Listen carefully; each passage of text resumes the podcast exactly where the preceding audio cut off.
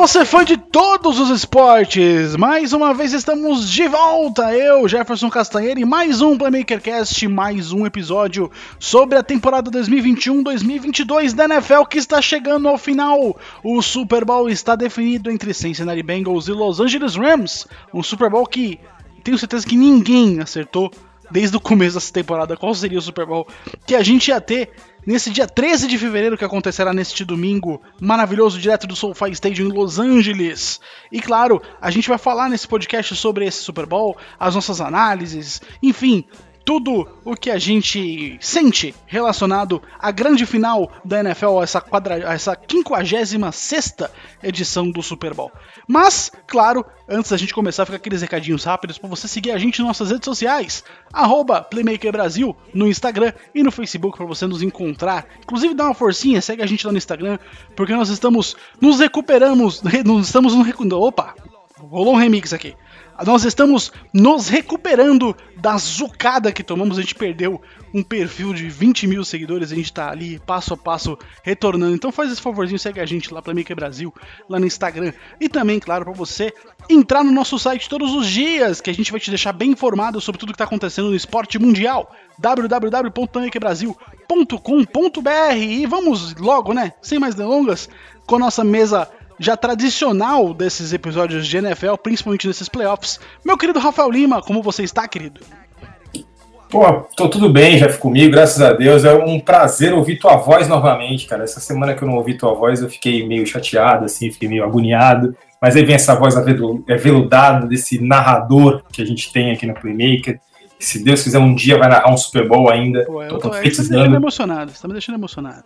Eu tô igual o Cabo da Ciolo, eu tô profetizando. Inclusive, o Cabo da Ciolo falou pro Emílio Surita que ele vai ser o presidente da República em 2026, que agora ele tá fechado com o Ciro. Agora, fa agora falando de. E ele vai ser governador do Rio de Janeiro nessa eleição, ganhar em primeiro turno. Enfim, agora, é, o Cabo da Ciolo deu, falou isso, ele foi pro monte, ouviu isso daí e vai falar isso aí. Agora a gente, como não tem nada a ver com política, o nosso podcast, e nem com o maluco do Daciolo, é, a gente vai falar bastante aí do Super Bowl, da, da história do Super Bowl, de como esses times chegaram, enfim. Foi, é, como o Jeff falou, são dois times que a gente não imaginava que fossem chegar. O Rams até se podia imaginar, agora os Bengals chegarem no, no Super Bowl foi realmente uma história bem legal de Cinderela e eu espero que seja um jogo muito bacana, que seja um tiroteio e que a gente fique muito feliz assistindo todo mundo junto. É isso aí, o Super Bowl nada mais é também do que um evento não só esportivo como um evento amigável, um amigo, um evento para você ver com seus amigos, um evento para você curtir. É um show, independente do que do esporte que você goste, caso você não conheça a própria NFL, se apaixonar por ela. Muita gente conhece, começou, conheceu a NFL através do Super Bowl, inclusive eu mesmo. Meu querido Henrique. Ô Jeff, desculpa Oi. só cortar um minutinho. É, eu acho legal, se você ainda tiver a sua gravação de lip sync do show do Super Bowl do Maroon 5, é legal a gente publicar isso daí, porque realmente é o clima do Super Bowl aquilo. É, exatamente. Eu nem sei se eu tenho mais esse vídeo, mas eu vou dar uma procurada. Enfim, meu querido Henrique Rodrigues, ou Gutiardi, né? Como, como é, você prefere ser chamado por esse sobrenome italiani. Como você está? Pô, mano, tô puto com o INEP. Pra ser bem honesto, tô puto com o INEP. Os caras não travam o site, mas com o futebol americano aqui. Cara, eu tô bem feliz com esse Super Bowl, acho que vai ser um Super Bowl muito divertido de ver. Eu nunca imaginava que os Bengals iam chegar, mesmo porque eu acho que o Zach Taylor um técnico bem ruinzinho. Mas chegaram, acho que vai ser um jogo bem divertido. E de, depois ser abandonado, depois da, dessa conferência, eu acho, eu estou de volta. É isso aí, isso aí, Ricasso, mais um dos estudantes brasileiros com grandes frustrações perante o desempenho do INEP e de todo o sistema educacional brasileiro. Mas o podcast não é sobre isso. Mas a gente tem aqui um dos nossos, talvez, oráculos do, do bom samaritano. Um rapaz mais calmo e tranquilo, que não profere nenhum palavrão aqui na Premier Brasil. Um rapaz sereno e muito comedido. Meu querido Matheus Prudente, o Matt, como você está, meu mestre? Tô puto. Tomar no cu, meu time perdeu. Mas... CRB qual dos seus times? Não, não, não. O Frutíssimo mesmo. O CRB empatou com o Campinense. Né? O CRB, o CRB empatou com o Campinense hoje. Mas. É, eu tô falando do Chiefs mesmo, o Chiefs perdeu na final da conferência. Eu torço pro CRB, viu, Matt? Por, por mas, vale, mas vale lembrar uma coisa. Vale lembrar uma coisa. Chegou muito mais longe do que qualquer, qualquer time daqui desse, desse, desse podcast. Não, não que vale muita coisa. Não é uma vantagem muito não grande. Que vale muita coisa, não vale muita coisa. Não, não é vale mesmo. muita coisa. Não. É, mas enfim. Bom Super Bowl, tá? É, acreditava que seria algum, algum mal, mais do mesmo, não foi, né? Infelizmente, para mim, mas é, é, é, interessante você ver alguns, alguns times novos chegando, né? É, o, o, Joe Burrow chegando, o Matt Stafford chegando, né? Que é, qualquer, um, qualquer um dos dois é uma história incrível, mas é, vou logo revelar aqui que a minha torcida é pro Cincinnati Bengals, porque eu quero que Los Angeles se foda, entendeu? Então é por isso que. Tamo junto nessa. então é por. É, Phoenix e Boston, né? Então tem que ter a. Tem que ter a. a o ódio pra Los Angeles, né? 6-0, viu, Zílio? Foi bom você lembrar, 6-0. Mas, ó, é interessante, né? Esse Super Bowl. Espero que The Bengals, espero que The Joe Burrow, mesmo é, contrariando a minha, a minha previsão que ele seria um bust, espero que, que, ele, que ele vença o Super Bowl nessa vez. É, a gente tem aí duas histórias, como o Rafa falou, duas histórias de Cinderela, né? Matthew Stafford saiu do Detroit Lions, um time que provavelmente foi construído em cima de, uma, de um cemitério indígena e nada dá certo.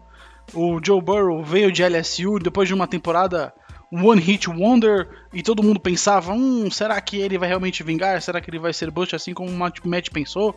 Muita gente questionava uh, o hype em cima do Joe Burrow e agora, em sua primeira temporada como quarterback titular, na sua segunda temporada como quarterback titular após o draft, né? A primeira ele se machucou, não conseguiu completar a temporada completa, inclusive até por causa da sua linha ofensiva que não teve grandes melhorias do ano passado para cá, mas, enfim, os Bengals chegaram e do outro lado estão os Acceler Rams, né? A seleção dos Los Angeles Rams, que é mais um all-in que essa franquia dá com grandes contratações, por exemplo, o Del Beckham Jr. chegou, o Von Miller chegou, enfim, é um time extremamente forte contra os Cincinnati Bengals. Mas, se você conhece a história da NFL, você sabe que no, no Super Bowl 42, o todo-poderoso do New England Patriots, invicto naquela temporada, perdeu para um time que estava ali, chegou no wildcard, venceu os dois melhores times da NFC, que foi Cowboys e Packers, e chegaram no Super Bowl e conseguiram vencer, né, os Patriots de maneira espetacular em um dos melhores Super Bowls da história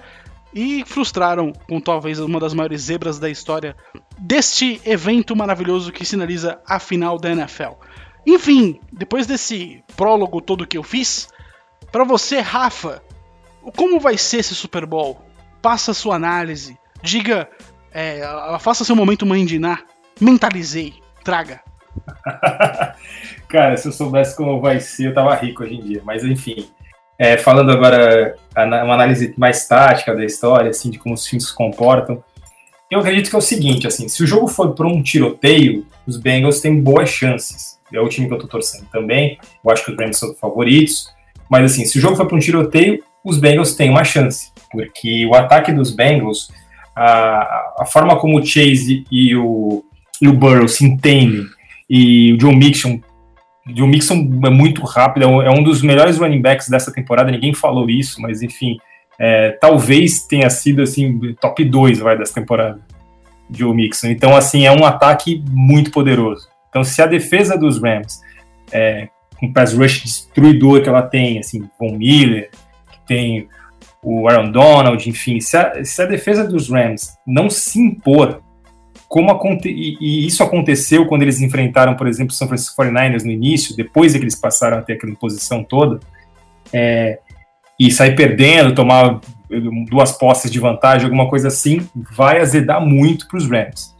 É, já do outro lado, se a defesa dos Rams conseguir se impor logo desde o início, a chance desse Super Bowl se tornar monótono é enorme, porque a chance de dos Rams abrirem uma vantagem é muito grande. E é diferente do caso dos Chiefs, que conseguiram abrir uma vantagem e tomaram. Porque a defesa dos Rams é mais forte, eles vão estar jogando no estádio deles, que eles já estão acostumados. Enfim, é um time mais cascudo. É, defensivamente, você tem muito jogador de nome ali. Você tem Eric Weddle que voltou só para jogar, só para ganhar um Super Bowl aí pelos Rams, enfim. Então, é um time muito experiente que eu não acredito que, se abrir uma vantagem como os Chiefs abriram, vá tomar a virada. Eu acho que é diferente uma situação da outra. Além disso, é, para a NFL, como negócio, Los Angeles campeão é muito melhor do que Cincinnati campeão. Então, é, eu acredito que assim o cenário para os Rams serem campeões é muito grande. E eu acredito que a, a grande é um time mais completo, como eu falei, defensivamente é muito bom, ofensivamente o Odell Beckham Jr. agora se encaixou no time, então é, isso é muito importante. Tem o Cooper Cup, que é o melhor recebedor dessa temporada, disparadamente, assim, muito, muito bem. Matt Stafford precisa de um título para coroar uma carreira que estava em desgraça lá em Detroit. Enfim, é, o cenário para os Rams ganhar é muito positivo. Então eu acredito que se o, o Cincinnati Bengals, o ataque do Cincinnati Bengals não encaixar no início, de pegar a defesa fria do, dos Rams e não pontuar e tomar pontos, ele vai é, tem chance da gente ver um Super Bowl muito monótono. Agora, se o Cincinnati Bengals conseguir encaixar seu ataque, conseguir pontuar logo de cara, enfim, aí a gente vai ter um Super Bowl daqueles inesquecíveis. Eu discordo do Rafael. É... Obrigado. Cara, é, uma das maiores, um dos maiores triunfos do, do, dos Bengals contra os Chiefs, e eu falo isso, e não só isso, né? No, no, na temporada regular e também no, nos playoffs inteiros, um dos maiores. É, maiores triunfos do, do, dos Bengals é se ajustar durante, durante o jogo, né? Então, por exemplo, o, como, como é que eles venceram os Chiefs? É, mais uma vez, eles ajustaram a defesa de um tempo para outro e o ataque dos Chiefs não conseguiu se adaptar. Foi assim na temporada regular e foi, e foi assim no jogo da final de conferência. É, não é porque o, a, a, defesa do Chiefs fez, fez uma coisa diferente. Porque a defesa do, do Chiefs continua jogando bem, cara. A defesa do Chiefs continua jogando bem. Agora, não, agora, por exemplo, não dá para você jogar bem quando, por exemplo, o, o, o Mahomes não tá jogando bem e aí vai e faz uma, uma interceptação na linha de 20, tá ligado? Mas, Jeff, mas Beth, desculpa, o problema, na verdade, é que a defesa dos Chiefs, por mais que não seja fraca, uma defesa até boa, ela não tem nomes e jogadores para cancha que tem os Rams, cara. Assim, o Von Miller já foi MVP de Super Bowl, o Aaron Donald, o melhor defensor dos últimos sei lá quantos anos. Jalen Ramsey é muito jogador importante naquela situação. Além de a gente ter um Chama que veio que já jogou um Super Bowl e já sabe como é perder. Então acho que ele vai, vai poder ajustar. Eu acredito nisso, mas assim, eu entendo a tua opinião e respeito também. Ah, cara, mas assim, a gente, a gente, a gente tá falando de um time do, de um time do Chiefs onde o, o, o tá chegando na quarta final da conferência seguida. E o Bengals foi lá no Arrowhead Stadium, que é o estado mais difícil de jogar na NFL hoje em dia, e ganhou, tá ligado? É, ganhou porque se adaptou, entendeu? E é uma coisa, e é uma coisa que eles fizeram contra os Titans, é uma coisa que eles fizeram contra os Chiefs. Na temporada regular fizeram várias vezes, inclusive duas contra, contra o Lamar Jackson. É, eles fizeram isso então, é, você, você, tá vendo, você tá vendo que já, já, já é uma tendência do time fazer isso. Não, e além disso, ainda tem o Tyler Boyd, que segundo a Anitta, ele vai ganhar porque ela vai fazer uma noite especial para ele aí antes e, e, ele vai ganhar. Então isso aí é um negócio, é um grande fator importante isso aí. Mas será que Mas a Anitta jogar... é meio pé fria também, né? O cara tá é... jogando com o Rascaeta na, na Libertadores. Mas será que, no caso, o Tyler Boyd não vai jogar com uma máscara de, de oxigênio? Porque eu acho que a Anitta vai sugar ali. Cara, ela vai estar tá em coma depois do bagulho. É. Mas eu acho que não, eu acho que ela pode, ela pode ser esperta e fala, falar um monte de coisa, não fazer nada e falar só depois do Super Bowl. E aí o cara vai é, Se tu ganhar, aí o moleque vai fazer assim, é. vai te dar um. Mostra o anel. Inclusive, inclusive quem, quem teve essa missão de fazer essa matéria do Tyler Boyd fui eu, né? Porque toda, toda, toda, vez que, toda vez que tinha alguma pica lá no, no, no, no que ninguém quer resolver lá no, no, no Playmaker, sou eu que resolvo. Ó, se liga. E você, é, escreveu você é especialista nisso. Você escreveu brilhantemente essa matéria, viu? E eu já falei, eu falei exatamente isso, Henrique. A Anitta me frio, cara. Tem, tem, ele tava, tava de rolo com a Rascaeta.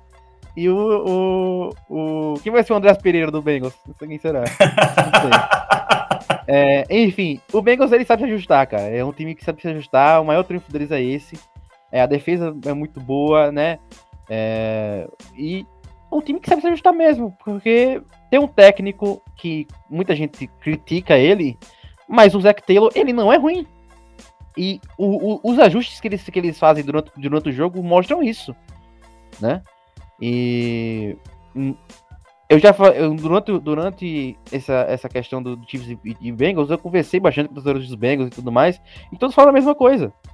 O maior trunfo dos Bengals hoje em dia é que eles conseguem se adaptar muito bem. Então, eu não, não acho que se, que se começar, que se começar ruim para o lado dos Bengals, vai ser um Super monótono. Eu acho que se começar bem pro lado dos Bengals, talvez a gente, a, talvez a gente veja um time meio, caralho, o que é que eu faço aqui, tá ligado? Meio estático, tá ligado? Meio, talvez eles, eles sintam mais as pernas ganhando do que perdendo. Então, mas no geral, acho que vai ser um Super Bowl bem equilibrado do começo ao fim. E eu espero isso também, né? É, mas espero que. Espero que Los Angeles se foda de novo. E é isso. Rapidamente, Cara, é, hum. só uma coisa antes, é, muito rápido.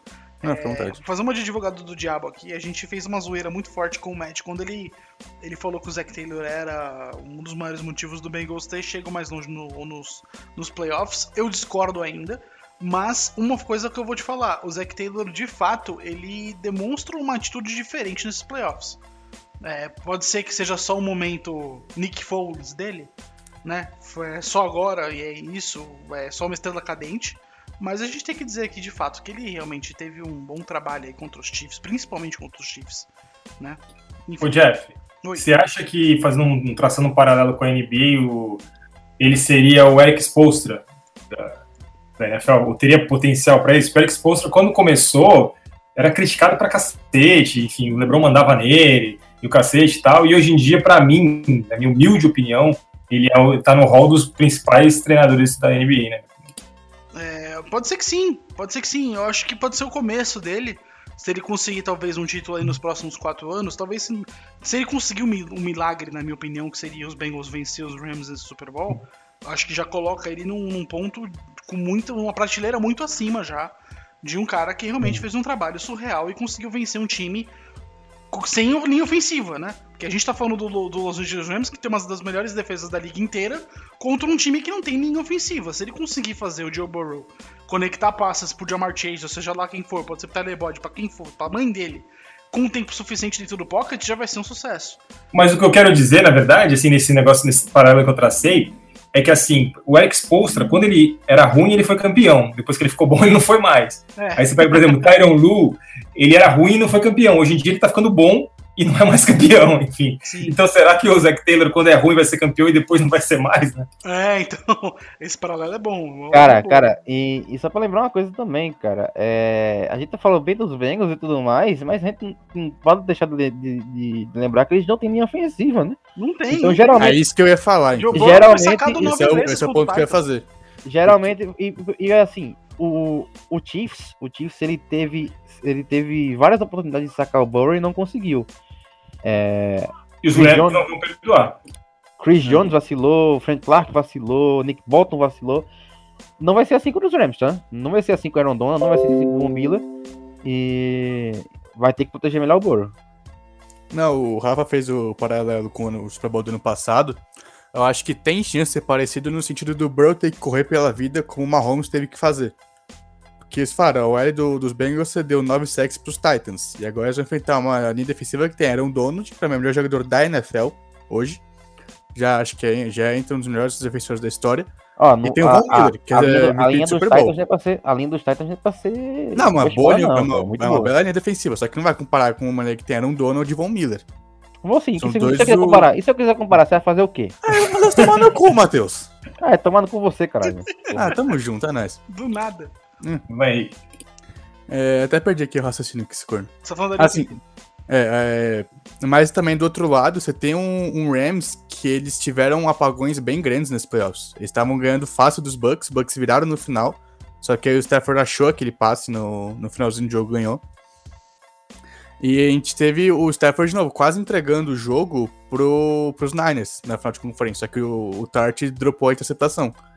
Então os Rams eles têm alguns apagões. O, os Bengals é, conseguiram ter uma puta virada contra os Chiefs na final de conferência. Então é um time que os Rams conseguem ter uma boa liderança, mas geralmente apagam no, no segundo tempo. Contra o Bengals, como se falaram, consegue fazer ajuste no, no intervalo, consegue voltar melhor pro segundo tempo, geralmente que estavam no primeiro. Então acho que por mais que o, o Burrow vai ter que correr pela vida dele, vai apanhar bastante, acho que é um Super Bowl que vai, vai acabar sendo bem equilibrado no final. Mas sabe o que é louco, gente? Eu, na minha opinião, assim, na, a, a NFC, esse ano, para mim, no geral, estava mais fraca do que a AFC. E chegou, e na NFC chegou um time que todo mundo poderia apostar que chegaria.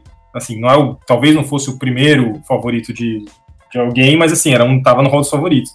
Agora, no caso da AFC, na minha opinião, o Cincinnati Bengals não tá nem entre os três melhores times da AFC. Só que a NFL é muito maluca e ele chegou lá. Então, assim, eu não sei se ele chegou no limite dele, entendeu? É, eu queria até jogar isso aí no ar para vocês falarem. Ah, talvez tenha chegado. Eu não, não sei se a NFC tava muito. Acho que o topo da NFC tava muito discrepante com o resto. Você tinha claramente os cinco melhores times. Aí você tinha um bolo, tipo, só com Saints, Eagles, Niners, Vikings, que eram ruins, mas alguém tem que pegar a vaga de playoff. E a FC acho que era mais equilibrada. Você tinha o Chiefs e Bills que eram os melhores, mas do resto você tinha uma, uma diferença não muito grande entre, com, com os times. Sim, eu, eu acho que, acho na que verdade... É por isso que os Bengals acabaram chegando no Super Bowl, porque com uma diferença menor, é um pouco mais fácil Sim. de você conseguir chegar mais longe. É que eu acho que Chiefs, Bills e Titans estão acima dos Bengals, mesmo hoje, assim, mesmo os Bengals sim. chegar no final, eu acho que eles são melhores ainda que os Bengals. É, não, playoff é, a galera fala, um domingo qualquer. Por isso que todo mundo fala tem que chegar, porque você só ganha se você chegar nos playoffs, qualquer coisa pode acontecer. Como diria Jardel, clássico é clássico e vice-versa. E o pior é que o Bengals não faz clássico com ninguém, né? O Bengals faz clássico com os Steelers por causa da porrada, mas assim, por causa de tradição, é um lixo. É, mais ou menos. Eu acho que o Bengals é um time de. de não digo expressão é, relacionada a desempenho dentro da IFC Norte, mas é um time que tem muita rivalidade ali com os Rams, com os Ravens, com os Steelers. Enfim. Acho que, é, acho que eles ficam um pouco melhor. Aquela, aquela galera só foca muito em Ravens e Steelers nessa divisão. É. Por Sim. motivos meio óbvios. Sim, porque foram as duas maiores equipes do, desse Sim. século até agora, né? É. Da, da, divisão. O, os Bengals, que ainda ficaram um pouco mas, mais. A, mas ainda assim é uma grande rivalidade. Por exemplo, o Miami sim, Dolphins sim. tem uma rivalidade com os Patriots? Não, o Miami Dolphins tem uma rivalidade com os Jets. E pode ser o Jets um time que que não, a última vez que chegou nos playoffs, acho que foi quando foi pro, pra final do pra final da AFC, inclusive contra os Patriots em 2012, eu acho, mas nunca mais. E, e os mas os dois têm passado, né? 10. Os Sim. dois têm passado, tanto o Jets quanto os Dolphins, diferente dos Bengals que não tem passado. É, nesse ponto é. você tem razão. É, assim, os Bengals têm um, um pouquinho, né? Chegaram em dois Super Bowls, perderam acho que os dois pros Niners, inclusive, né? Os dois pros Niners. É, os dois pros Niners, eles já uma proteção muito grande também no sistema West Coast do, do Walsh depois, mas enfim, isso é outro papo. É verdade. Mas enfim, vamos. É, vamos pensar agora olhando para trás, né? Se a gente chegou aqui, foi porque nós passamos por Championship Round, por Divisional Round, por Wildcard Round, estamos nos playoffs da NFL. E para vocês, quais foram os maiores destaques dos playoffs? Tanto jogos, jogadores, times, enfim. Henrique, o que, que você tem para me dizer desses playoffs em destaques? Coisas que você gostaria de salientar? Traga para mesa. Cara, eu acho que um dos maiores destaques, por dois que eu acho que foram muito bem. Primeiro, o Dibu Samuel, jogou muito nos playoffs, Sim, então acho que os três jogos. É, ele só não, ele só não carregou mais animal que Noé. E, cara, acho que o Cooper Cup também, ele ficou um pouco mais sumido contra os Cardinals, mas o jogo que ele teve, tanto contra Bucks quanto contra Niners, é negócio de outro mundo. Acho que passou de seis ou sete recepções nos dois jogos, mais de 140 jardas, TD no, em todos os três. Então acho que o, playoff do, do Cooper Cup tá seguindo a linha do que foi a temporada regular dele, que foi totalmente de outro mundo. Cara, para mim esses playoffs foram os melhores dos últimos anos, assim, quando a gente fala de histórias, assim. Poder, eu vou falar algumas breves, rapidamente, assim, mas primeiro a rodada de divisional round, todos os jogos sendo definidos na última bola, no último segundo, no último instante, aquilo foi sensacional. Ah, foram jogos assim uns melhores que os outros. Quando é, eu coloquei o, o, jogo dos Rams contra o, contra o Tampa, né, que para mim foi um jogaço, enfim, os Rams deram 27 a 3, e aí o Tom Brady de novo, por mais que ele não tenha sido o principal responsável, mas ele estava lá, ele tem uma mentalidade que ele faz o time não desistir até o final, enfim, o cara que vai fazer muita falta, inclusive.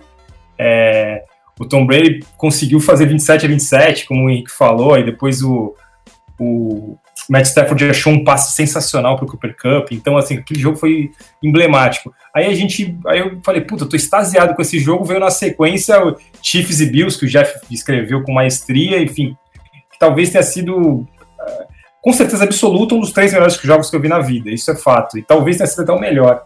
Então só aí a gente vê isso. Mas além dessa situação, a gente teve coisas como, por exemplo, Mike McCarthy, aquele, aquele último drive do Dallas Cowboys contra o San Francisco 49ers, aquilo tem que passar para todo mundo para saber como você não deve conduzir um drive assim. Aquilo foi algo surreal. Eu lembro que todo mundo da Playmaker assistindo e comentando e tal, e a gente imaginando aquilo tudo, e foi um. Foi bizarra aquela chamada pro, pro, pro Deck Prescott correr pelo meio quando não tinha tempo. Enfim, foi, foi muito esquisito aquilo para mim. Então, é, esse, esses playoffs, para mim, é, eles deram muito material para a gente contar histórias, entendeu? Então, é, é isso que eu quero falar sobre isso. Os Bengals chegando no Super Bowl foi sensacional. Na mesma rodada, Titans e, e Packers, que tinham sido um saindo. Enfim, a gente teve realmente momentos assim que o fã da NFL vai lembrar para sempre. E quem não quem não estava acostumado com a NFL e começou a ver a NFL nesses playoffs, enfim, eu tenho certeza que prendeu essas pessoas para assistirem a próxima temporada inteira e tudo mais. Não, porque aqui ia falar rapidão. É, o melhor jogo disparado foi Packers e Niners. Nossa. Disparado. Puta jogo incrível. E o Last Dance é meu saco. A gente tem. Sempre tem essas. Sempre tem um, pelo menos um ano assim, onde é, tem muita coisa que a gente não, não, tenta adivinhar e não consegue, né? É, isso acontece em todos os esportes, cara. A gente já teve várias. Vários anos assim onde. É, surpresas aconteceram, né? Um cicadas na Libertadores, né? É, o, o Porto na Champions, essas coisas assim, né? isso acontece em todos os esportes, mas futebol que a gente mais lembra porque a gente mais vive aqui no Brasil, né? A única surpresa que eu não consigo ver, eu tô esperando pra caramba é o Phoenix Suns campeão da NBA, mas não consigo ver essa surpresa. É, acontece. Mas, bicho, é... acho que acho que uma das coisas. acho que uma das coisas mais mais interessantes que eu vejo nesses playoffs é justamente a questão do, do de como o, o Cincinnati Bengals é um time novo, né, cara? É um time novo que tá chegando no, no, patamar bem, bem, bem longe, mas bem mais do que, do que pensavam, né? E já que o, o, o Rafa citou o Suns, né? Lembra bastante do Suns no ano passado, né? É um time que, que ninguém esperava que chegasse, chegasse onde chegou.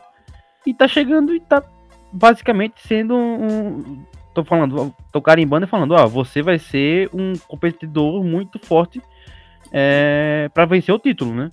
Se vai vencer ou não, eu, aí já é outra história, mas eu acredito que a, a história do, do, dos Bengals ser um time muito novo, né? Ser um time que é, você vê que ainda vai ter muito futuro pela frente. Eu acho que é a maior história que tem, né? Porque você vê, você vê que, por exemplo, os quarterbacks que, que chegaram na, na final da AFC, por exemplo, na, na final da AFC, nas semifinais da AFC, desculpa, no Division Round, é, são três quarterbacks novos, cara. O, o, o, o Mahomes acabou de sair do contrato de calor dele.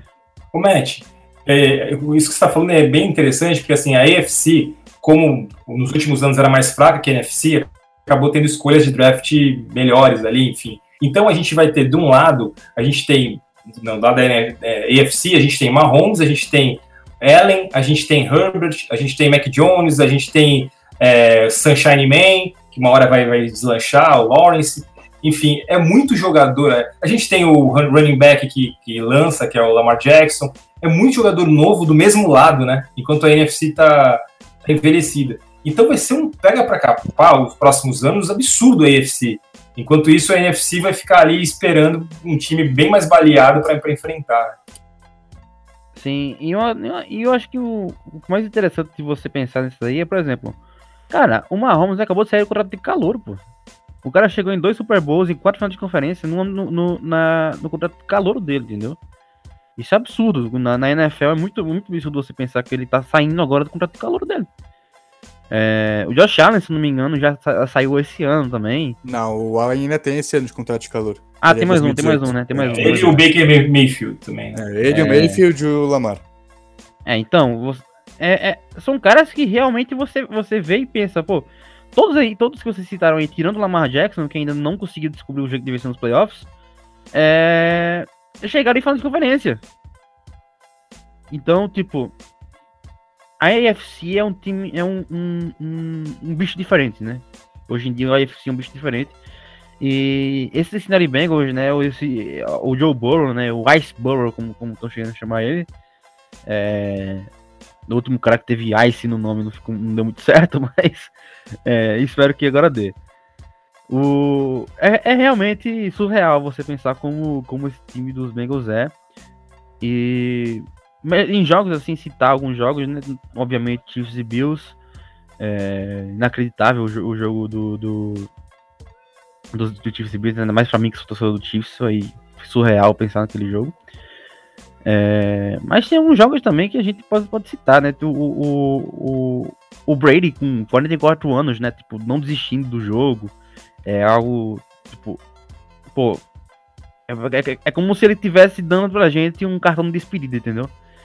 É, é o cartão, o cartão de despedida do, do, do Brady é: eu sempre venci e eu sempre lutei pra vencer. E mais, mais algumas histórias, né? Não, não, tem, não tem como você pensar, você não pensar no, no Dak Prescott, né? Tudo que ele passou e tudo mais, pra, pra cair tão cedo nos playoffs pra um, por causa de um treinador merda, né? É, enquanto o Jimmy Garoppolo, tá ligado?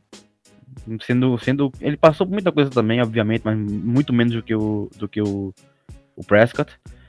E chegando no, onde chegou por conta de. De novo, por conta de um treinador muito bom, né? Então, é, são, são encaixes e são encaixes e encaixes, entendeu? Do mesmo jeito que, que encaixou é, Zach Taylor e Burrow, Mahomes e Reed, não encaixou Dak Prescott e Kyle Shanahan juntos, entendeu? Então, são destinos que a NFL toma que a gente, que a gente vê com, com clareza durante os playoffs, né? Não, perdão, o Rafa falou do, dos QBs, né, da UFC agora que eu acho que é uma quebra do que era a NFL no, nos anos 2000, que era você tinha uma dominância muito grande ali de, de Manning Brady, aí de vez em quando vinha um, um, Big Ben, de vez em quando acaba pintando um Joe Flaco da vida.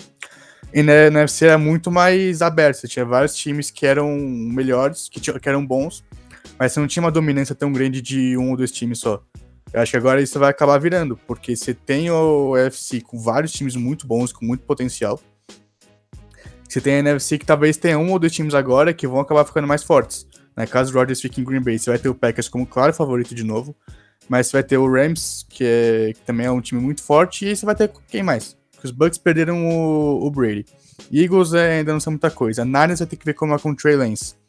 Então você não vai ter times muito fortes agora. Como o Seahawks tem um GM péssimo, né? Porque o Seahawks teria é. tudo pra, pra, ser um grande time, mas o GM é muito ruim. Não, o, o Wilson, por mais que ele tenha um Super Bowl e tenha chegado em outro, estão desperdiçando a carreira inteira do Wilson, dos últimos sete anos. Porque assim, vamos, ele, vamos, ele vamos, vamos sensacionais, cara, não tem ofensivo. Né?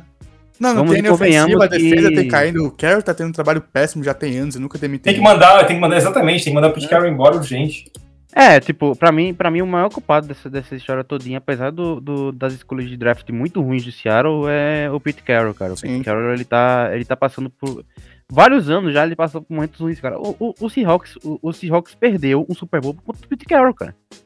Cara, todo assim, mundo fala, mas também o, o cara virou o Marvin Gibbs, velho. Ele virou o Marvin Exato. Gibbs. É um cara que talvez chegando nos playoffs, mas não vai fazer porra nenhuma. Mas todo mundo fala que assim, ah, o Bill Belichick é velho. Só que o Pete Carroll é mais velho que ele, que não parece é. em aparência. Então, assim, isso uma hora chega, a conta chega, né, cara? é que o Carroll é o velho, é o velho jovem.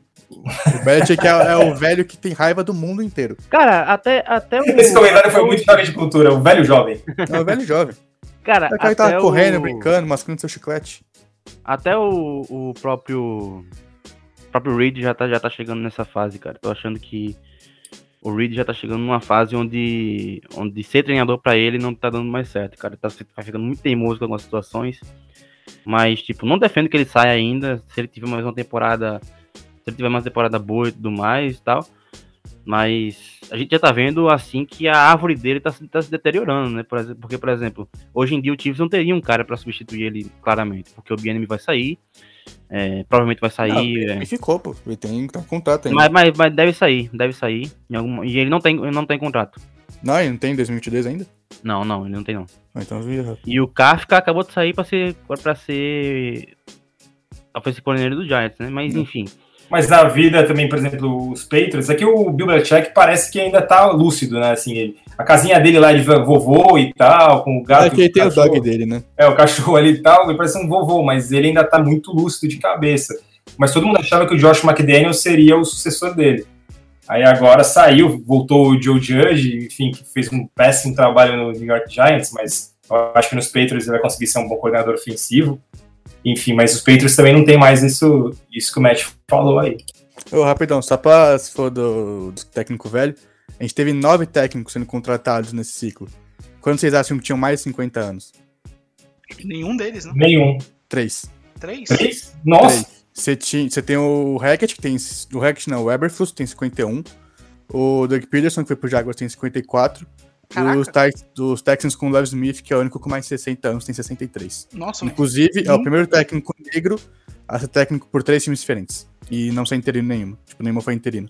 Mas é bizarro quando você vê que assim, a NFL agora só tem o Tom, o Tom Tomlin como. O Mike Tomlin, aliás, como, como negro, né? Não, o Lev Smith é negro também. É, entrou agora. mas- Teoricamente, você tem o Mike McDaniel, que por algum motivo também é negro. Tipo, ele Não. conta como racial. É, ele, porque ele é o- diferente. Ele é né? racial. Tipo, ele, teoricamente, ele é de minoria, então os Dolphins vão ganhar duas escolhas de A gente, tem que tomar, a gente tem que tomar cuidado com o colorismo também, né? Às vezes a gente É. acha que não é, e é. Isso aí é uma coisa que todo mundo tem que aprender, assim. Isso aí É, é um tópico bem, bem É. complexo. Mas também complexo, mas de uma maneira mais, mais leve, mais significativa, no sentido emocional. A gente chegou no Super Bowl, né? E o Super Bowl é um dos eventos que, pro fã do esporte, pro fã da NFL, é aquele momento religioso, praticamente. A gente não faz nada no dia do Super Bowl. A gente acorda, respira Super Bowl, assiste highlights do Super Bowl no YouTube, estuda alguma, alguma história, assi- assina o Game Pass só por um dia para ver milhões de câmeras ao mesmo tempo, acessa o Pro Football, site cheio de estatísticas, procura números, tudo. O Super Bowl, ele é um super evento, não só no nome, mas também no impacto na vida daqueles que amam o esporte.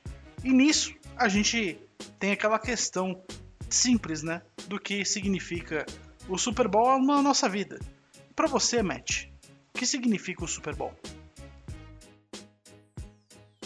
Cara, é, por muito tempo, né, eu acho que o Super Bowl ele significou assim, é como você falou, cara, é um dia da nossa vida onde a gente para. A gente para. São poucos dias da nossa vida onde a gente para, entendeu? Pra qualquer coisa que a gente estar fazendo pra viver aquilo, né? A gente pode citar a final de Copa do Mundo, é, não sei, não sei vocês, mas pra mim, final, final de Champions League, né, obviamente. É, e tipo, jogos do meu time. Mas o Super Bowl, não importa o que aconteça, todo mundo vive aquilo, né? Quem gosta do esporte vive aquilo, né? E eu lembro que o primeiro Super Bowl que eu vi, na real, foi pra. Foi pra ver o, o show do Super Bowl, que era a minha banda favorita, o Red Hot Chili Peppers, que foi no Super Bowl do. do. Ravens 48. e Niners, né? Com isso, 48. É, Ravens e Niners, né? que foi sensacional, apagão. Foi tudo, esse Super Bowl foi muito legal, um dos que eu É, tenho uma foi- foi mais legais, assim. Sim. Sim, sim, sim. Mas tipo, é... aí depois, né, quando você quando você acompanha o esporte, né, que você vê aquele negócio, você fica a cada, a cada vez que tem que tem um Super Bowl, você para mais para se para para para ver, né? Então esse é surreal, porque por mais que que todos que a gente goste de todos os esportes, obviamente tem uma, tem uma hora que a gente que a gente vai vai acontecer uma coisa que gente fala, não, vou assistir não, tá ligado? Vou ficar de boa aqui, vou assistir não. E não existe isso com o Super Bowl, cara. Não existe Super Bowl. Até no, falando de, de- do sistema do Super Bowl, obviamente, de ser um jogo único, né? Pra quem, pra quem não, não criticando aí negócio de jogo único, o jogo único é, o melhor, é a melhor coisa que tem, que tem em finais, cara. É, ah, você pode, mas não pode comparar com o jogo 7, por exemplo. Não, o, o Super Bowl é muito melhor do que o jogo 7. É, e essa parada, essa parada de finais ida e volta também, o jogo único é muito melhor. É, Moçada toda canalizada ali, né, Matt? Eu também concordo plenamente contigo. Cara, tá, é, é- é um espaço ali, entendeu? É um espaço pra estar pra, pra, pra, pra, pra tá tudo ali, entendeu? É um espaço exatamente para aquilo.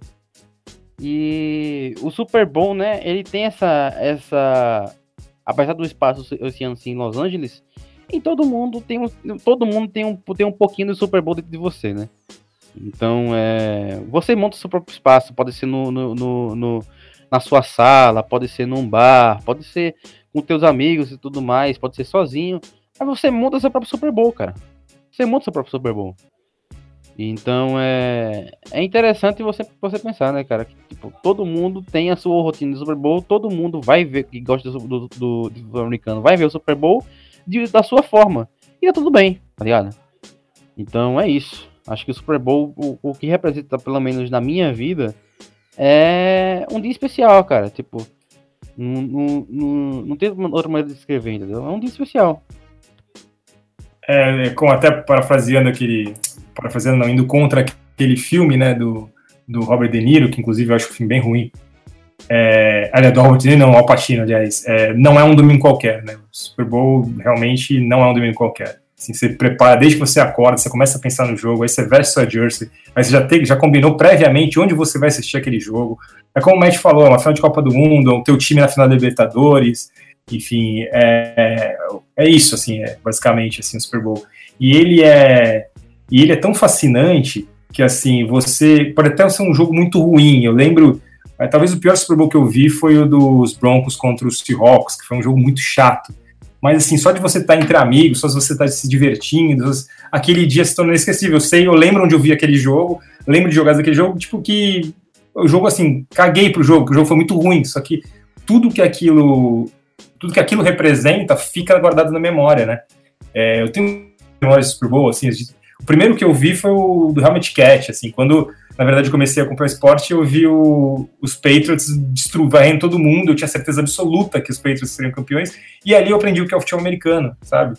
É, o Super Bowl, ele dá lições também, assim. Aí, uma outra lição que eu recebi, só que assim, essa foi uma lição triste, agora uma lição feliz, assim, eu lembro que eu tinha ido no australiano, fui no australiano assistir, o australiano é um bar que tem em Santos. Eu fui assistir os, os Patriots contra os Falcons. E aí, quando chegou no intervalo, e depois quando chegou 28 a 3 eu falei, já deu para mim, eu não aguento ver essa agonia mais. E fui para casa, foda-se. Falei, não quero assistir mais isso porque tá chato, eu vou dormir tarde pra cacete, do dia seguinte eu tenho que acordar muito cedo para trabalhar, para que, que eu vou ver esse massacre? Eu cheguei em casa e aí eu assisti aquela virada absurda e eu tinha brincado dentro do bar que eu falei, cara, isso é impossível de virar. Se os peitos virar, eu vou colocar a cueca por cima da calça, igual um super-herói, porque o Brady é um super-herói. E aí virou, e aí eu, tive, eu coloquei a cueca por cima da calça, tirei uma foto e mandei num grupo para todo mundo zoar. Então, assim, você vê o que, que, o Super Bowl faz com as pessoas, sabe? Assim, é, é, um, é um negócio fora do comum, os shows que, que muita gente que nem tem, tá nem aí futebol americano quer assistir, porque o, o show é algo assim, memorável também. Então, é, realmente os americanos sabem fazer um show e o Super Bowl é, é o ápice do que os americanos podem produzir. Então, realmente, é, o Super Bowl representa muito, muito na minha vida, na vida de todo mundo. Ô, ô Rafa, você falou de lições tristes e lições felizes, né? Eu tive uma lição triste no ano passado, cara. É... Mas, tipo, aconteceu, aconteceu uma parada que eu não sei que foi, não sei que eu vou direitinho, entendeu? Porque, por exemplo, é... em 2020, quando os Chiefs chegaram no Super Bowl a primeira vez, que foi aquele aquela vitória contra os Niners, né? Depois de tudo que aconteceu e tudo mais.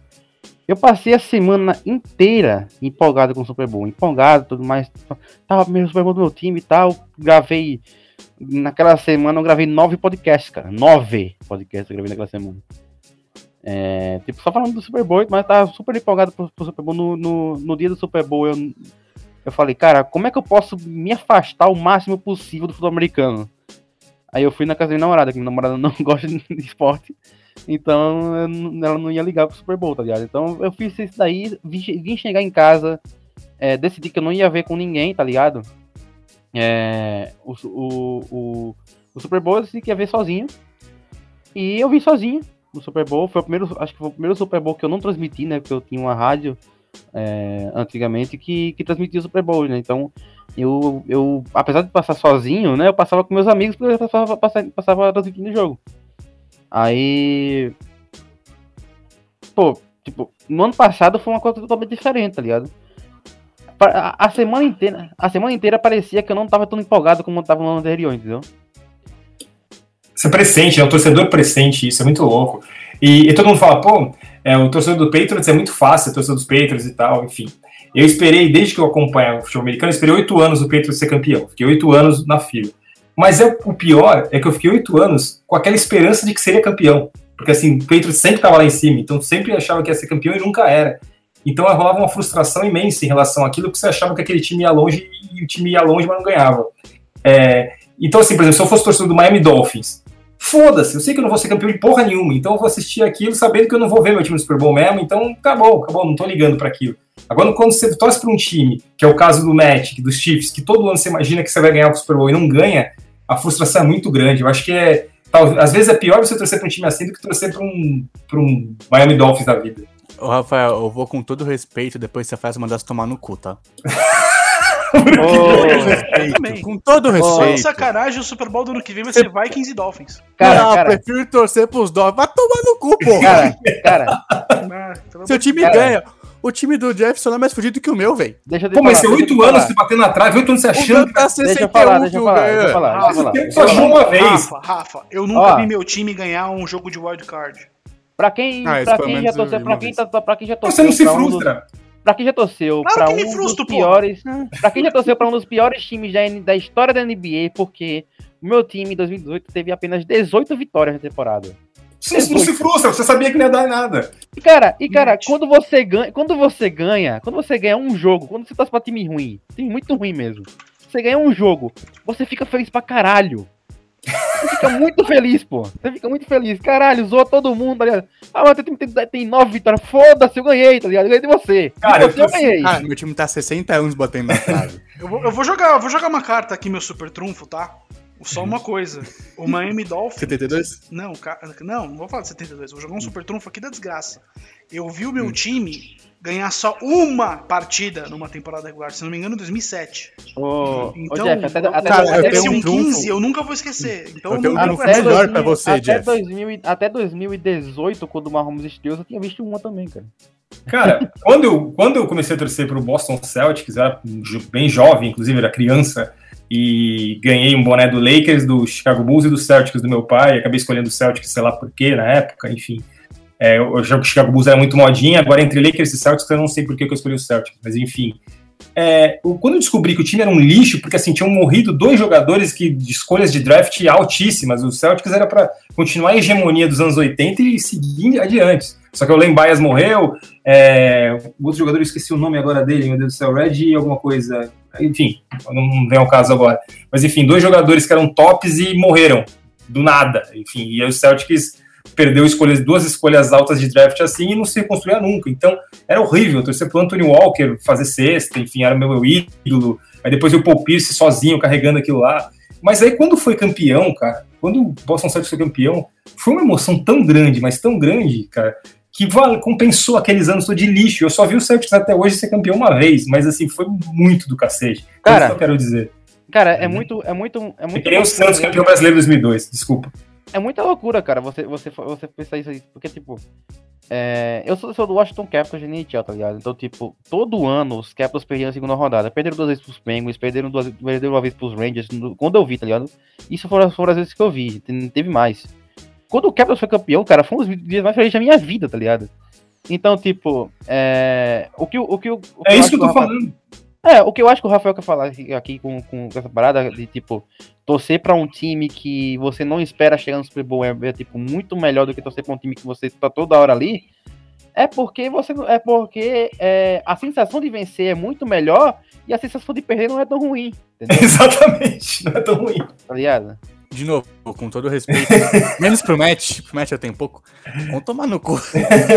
Cara, não, pior, não eu, eu, vou falar alguém que Você é, é torcedor do Santos, Henrique, você pegou o Santos, hum. então, você pegou o Santos, Robinho e depois Neymar, então você foi é. mal acostumado. Eu não peguei do Robinho, na real, comecei a ver em 2008. Ó, você é novo demais, então você pegou o Santos do Neymar, cara. É, assim. peguei do Ney só. Então, do cacete. Então agora, tu realmente vai sentir na pele que é um time ruim, assim, pra sentir. não, mas, mas é um ano para ser campeão, assim. Como alguém que torce pro pior tipo de time que tem, pelo menos na NFL, que é o time do, do meio. A gente, você não é um time forte para brigar por, por. é a posição Miami Dolphins. Mas né? você. 8, não, é que a gente tem um pouco mais de esperança que, o, que os Dolphins. Porque a gente chega em playoff. A gente consegue ter uma vitória de vez em quando. Cara, mas a gente cara, nunca vai ganhar. Se você, se você, se você, me, se você me perguntar agora, agora mesmo, agora, tipo, agora, agora, agora, se eu, eu trocaria, tipo, por exemplo, sei lá, três Super Bowls do, do Chiefs nos próximos três anos por um título do Santos, eu trocaria fácil. fácil. Porque, porque cara, você, é, tipo, você já, acho que você já me conhecia quando o Chiefs, quando o Chiefs foi campeão. Quando o Capitals foi campeão, cara, eu, eu, eu tava, eu tava, é, todo jogo dos Capitals eu usei, eu, os playoffs tinham durante dois meses. Eu usei a mesma roupa para todos os jogos dos Capitals durante dois meses sem lavar, cara. Eu fiz isso em 2012 com o Corinthians ganhando a Libertadores. tá ligado? Eu não, eu não lavei. Então, assim, é. eu tinha uma aspersão, mas eu lavava a roupa, né? Que é, tipo, eu via todo o jogo do Santos na Libertadores de 2020 com a mesma roupa, no mesmo lugar e tomando a mesma cerveja. Não, não, mas, mas não, é pra, não é tipo, lavar a roupa tira, tira a superstição, cara.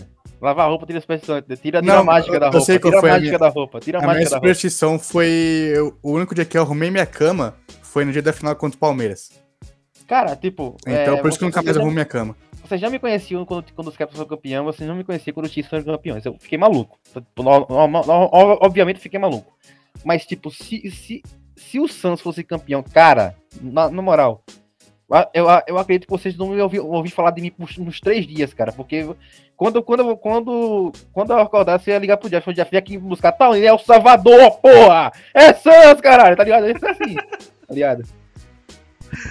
É que eu não, eu tenho, cara, eu não tenho muita paciência pra ver basquete. A construção. Eu gosto, mas não tenho paciência. A construção, cara, do Celtics campeão, eu vi aquele time um lixo, e eu torcia pro Santos que era um lixo, eu torcia pra todos os times que eram um lixo naquela época, enfim.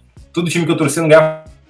Aí do nada, do nada, o Danny Ainge pegou, por isso que eu não consigo criticar nunca o Danny Ainge. Enfim, saiu, pegou e colocou o Kevin Garnett ali, que eu adorava ele no Minnesota, e pegou, colocou o Ray Allen, que na época eu gostava dele. Aí, tipo, você mostrou que aquele, puta, vai ser campeão essa porra. E ele no final ele foi campeão. Aí tu fala, em cima do Lakers, aí tu fala, caraca, meu Deus do céu. Cara, foi uma alegria que você não tem ideia. Cara, acho que o Super Bowl hoje é, o, é a maior marca que eu tenho na minha vida, nos meus longos quase 21 anos. Porque, tipo, é um puta antes e depois pra mim. Depois que eu, o primeiro que eu fiz foi o Super Bowl 50. Eu não tem quase nada. Peraí, peraí, peraí, peraí, peraí, peraí, peraí, peraí. Que foi? Você falou que assistia o jogo do Santos na Libertadores em, em, em quando? 2010? 2020. Ah, tá. Porque se fosse o título do Santos em 2000, tá ligado? Nas antigas, eu ia falar... Não, como é que, porra, do Brasil, pô, isso aí eu... Como é que, não, como é que porra você tava bebendo cerveja na cidade, tá ligado? Eu ia pensar, já ia falar, alô, ah, Polícia Federal! Anos, alô, Polícia Federal. não, tá suave. Eu ia falar, alô, Polícia Federal aqui, eu ia fazer o Otávio Neto aqui. Mas pode continuar, cara que acho que desde que eu vi o meu primeiro jogo, tipo, eu lembro de tudo, tirando o jogo. Ainda bem que o jogo foi ruim pra caramba e depois. Que, mano, eu tinha 14 pra 15 anos, que foi acho que 2016. Mano, eu juntei dois amigos meus, a gente não sabia porra nenhuma, a gente começou a postar uns negócios que a gente nem sabia o que era. Tipo, ah, turnover. Mano, a gente falou, ah, acho que vai ter 15. A gente não tinha ideia de que, do que era aquilo, mas a gente ficou apostando um real nos negócios, ninguém pagou, porque tinha 14 anos. E virou um puta marco pra mim, tipo, então eu lembro de todos os outros Pro Bowls, lembro nitidamente. Os Pro Bowls que eu tenho, o primeiro jogo que eu vi em casa, de futebol americano, 52 acho que é o melhor, pra mim é o melhor Super Bowl que eu, que eu já vi, desses poucos. É, 53 foi uma bosta, 54 a gente fazendo a festa lá do, no rolê da, da Bud, que foi muito louco. E do ano passado também eu vi que meus pais, a gente pediu a comida típica que eles fazem lá no Super Bowl, que é o, o frango frito. Então, cara, pra mim é, é muito louco. Que, tipo, hoje o meu sonho é trabalhar com futebol americano. Eu tô na Premier que já há alguns anos. Mas o meu sonho é ir trabalhar na NFL muito por conta daquele primeiro jogo que eu vi lá em 2016. Então acho que é um negócio que mudou assim minha vida pra caralho. Então realmente o Super Bowl pra mim é um negócio muito importante. É, é muito impactante. Eu vou, vou falar rapidamente sobre a minha experiência no caso com o Super Bowl. Porque durante alguns anos, eu vou falar isso talvez até o Super Bowl 46, tá? O meu primeiro Super Bowl foi o 39. É, entre Patriots e, e, e, Eagles. O jogo foi definido no chute do Anda Vinatieri, é que eu lembro. E foi o, depois eu tive um hiato. Porque o Super Bowl 40, o Super Bowl 39, ele foi transmitido num VT que passava na Band. Né? Eu acho que meia hora depois que o jogo acabava, passava um VT é, que era o contrato que a Band tinha, passava no programa Esporte Total, que era domingo de madrugada, e aí foi a minha primeira experiência assistindo um jogo de futebol americano. Eu fiquei acordado porque eu já conhecia o futebol americano por causa do filme do Ace Ventura, e porque uma vez eu aluguei uma fita do, do Super Nintendo de um jogo que me ensinou futebol americano, que foi o Tecmo Super Bowl, que é o melhor jogo pra você aprender futebol americano na- no, no básico e simples, como funciona o jogo, foi ali. E eu assisti, eu fiquei apaixonado com aquilo. E no dia seguinte eu senti uma coisa que eu senti durante muito tempo, que foi uma frus- frustração muito grande. Porque quando a gente era. Nessa época eu tinha. Acho que eu tinha 14 ou 13 anos. é, quando a gente. Naquela época que não existia internet direito, a gente tinha internet. Eu tinha internet em casa, mas era internet. é, por telefone ainda, vocês que são jovens nem têm ideia de como funcionava isso. Colocava linha telefônica no computador, entrava no, no i telefônica, no discador da IG, do UOL, entrava. Se a mãe queria falar no telefone, a internet caía. A gente só acessava a internet de domingo, que é- era muito mais barato que em dias normais, ou de madrugada. Então a gente não conversava com ninguém sobre isso. E aí no dia seguinte, a- nós quando éramos adolescentes, crianças dessa época, a gente gostava de falar as coisas que a gente assistia de final de semana com os nossos amiguinhos na escola. E aí eu cheguei durante muito tempo na escola e falava, meu, vocês conhecem futebol americano? O Super Bowl foi ontem, foi muito foda tal. E o pessoal me zoava muito com isso. Mas para de ver essa porra, coisa de maluco idiota, vai ver futebol. E, enfim, é, infelizmente é uma mentalidade que a gente acaba sendo criado pra reproduzir no Brasil, né? E desde então, o Super Bowl sempre foi uma data muito muito simbólica pra mim, porque era uma coisa que só eu sabia o que era o hype, depois veio o Orkut, é, que na época, a rede social da época, a gente usava muito, eu entrei na NFL Brasil, que era a, a comunidade que tinha lá, ou tinha comunidade no Carnaval e é Super Bowl. Eu tava em todas as comunidades de americano porque eu queria muito interagir com as pessoas sobre esse, esse esporte. né? Na época eu conheci até o Paulo Mancha, conversei com ele, com o Ivan Zimmerman, que inclusive era um narrador da época, e inclusive ele é morador de Praia Grande, morava no Canto do Forte, não sei se ainda mora, mas na época ele morava. Então, o Esse foi meio Milton Neves, hein, Jeff? foi, é. Tô, tô bem Milton Neves, bem, total. Mas então o Super Bowl sempre foi uma coisa muito impactante pra mim. E aí quando, quando eu comecei a conhecer pessoas, comecei a conhecer pessoas que cur- curtiam o esporte, lá no terceiro ano do ensino médio, que foi quando foi o Super Bowl 44 entre os Saints e Colts, né? O retorno pra, pra história do Tracy Porter interceptando uma pick six do, do Peyton Manning. Eu lembro que foi a primeira vez que eu falei na escola do Super Bowl. E aí o moleque falou, pô, você conhece Super Bowl? Você conhece a NFL? Eu falei, ah, conheço. E foi a primeira vez que eu conheci alguém. E aí eu peguei esse moleque e a gente fez uma escola, uma escolinha de futebol americano. A gente jogava na praia de São Vicente. A gente comprou uma bola de futebol americano na Centauro na época. E começamos a ensinar uma galera a jogar bola, a jogar futebol americano. Inclusive, dois deles, um tá no Santos Tsunami até hoje, e outro foi pra seleção brasileira. O. o, o esqueci o nome dele agora, o Gustavo Kutilek um wide receiver maravilhoso, inclusive jogou bastante tempo, não sei se ainda joga na seleção. Então o Super Bowl pra mim é uma coisa muito que diz muito sobre como se conectar com pessoas, se conectar com paixão, porque quando a gente gosta de uma coisa, a gente acaba tendo dois tipos de comportamento. Um, ou você quer que só você goste daquilo e quando outra pessoa chega você tem ciúme, eu não sou essa pessoa. Ou dois, você vira um missionário daquilo. Então a pessoa falava, pô, você gosta de um esporte além do futebol? Eu virava simplesmente o maior palestrante da história sobre futebol americano. Eu queria que todo mundo gostasse, sentisse aquela emoção que eu sinto, que, que eu sentia na época. Então é muito forte dizer o quanto o Super Bowl é importante para mim, nessa paixão que eu tenho, não só pelo Super Bowl, como pelas Quintas Milhas de Indianápolis, no caso da, da Fórmula Indy, que são dois eventos que têm a mesma coisa para mim. Eu quero que todo mundo sinta o que meu coração sente quando são dias desses eventos, entende?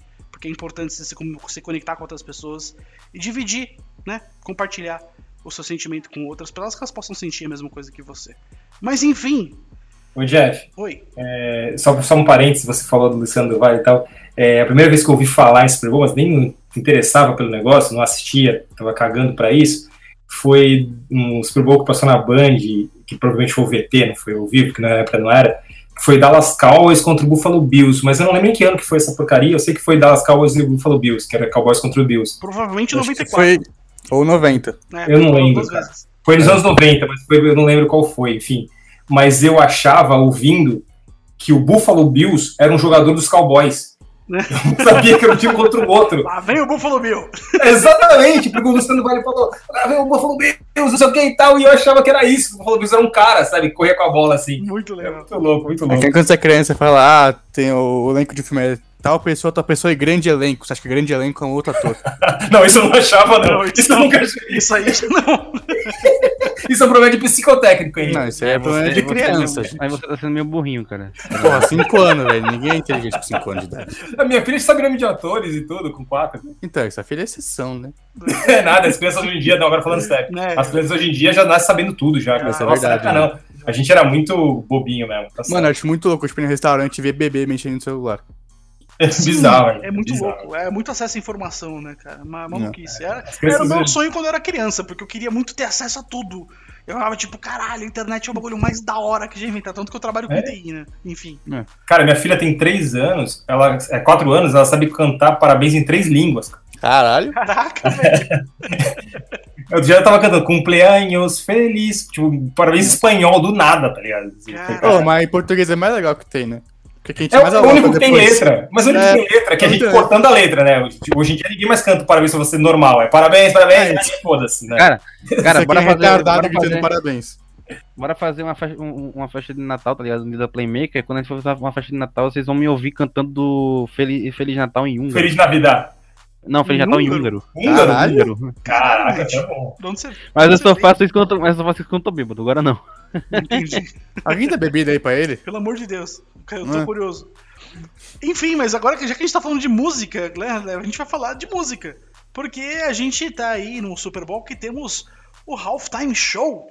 Né? Nós estamos aí no show do intervalo deste Super Bowl. Vai acontecer com a grande presença de grandes rappers da Califórnia, né? No caso, a gente vê aí o Dr. Dre, que é praticamente o padrinho, o, pa- o patrão do rap do- dos Estados Unidos, no sentido, né, ele criou o Gangsta Rap junto com o Ice Cube, com o Eazy-E, com, com MC Ren. Se você quer conhecer mais essa história, assista o filme Straight Outta Compton, que tem na Netflix, maravilhoso, conta a história do, do NWA, que é basicamente o Racionais dos Estados Unidos.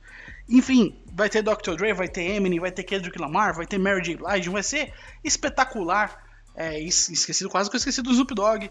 E também, muito provavelmente, inclusive trago boatos, fofoca, momento Nelson Rubens. Pode pode ser que. A Anitta também vai trocar. Não, não, não, na verdade é um Ah, negócio isso é muito louco. Que se for confirmar, eu vou chorar no, no dia e vocês vão ver eu chorando. Que muito provavelmente o holograma do Tupac estará no Halftime Show, porque o Tupac era de Los Angeles, era de Compton.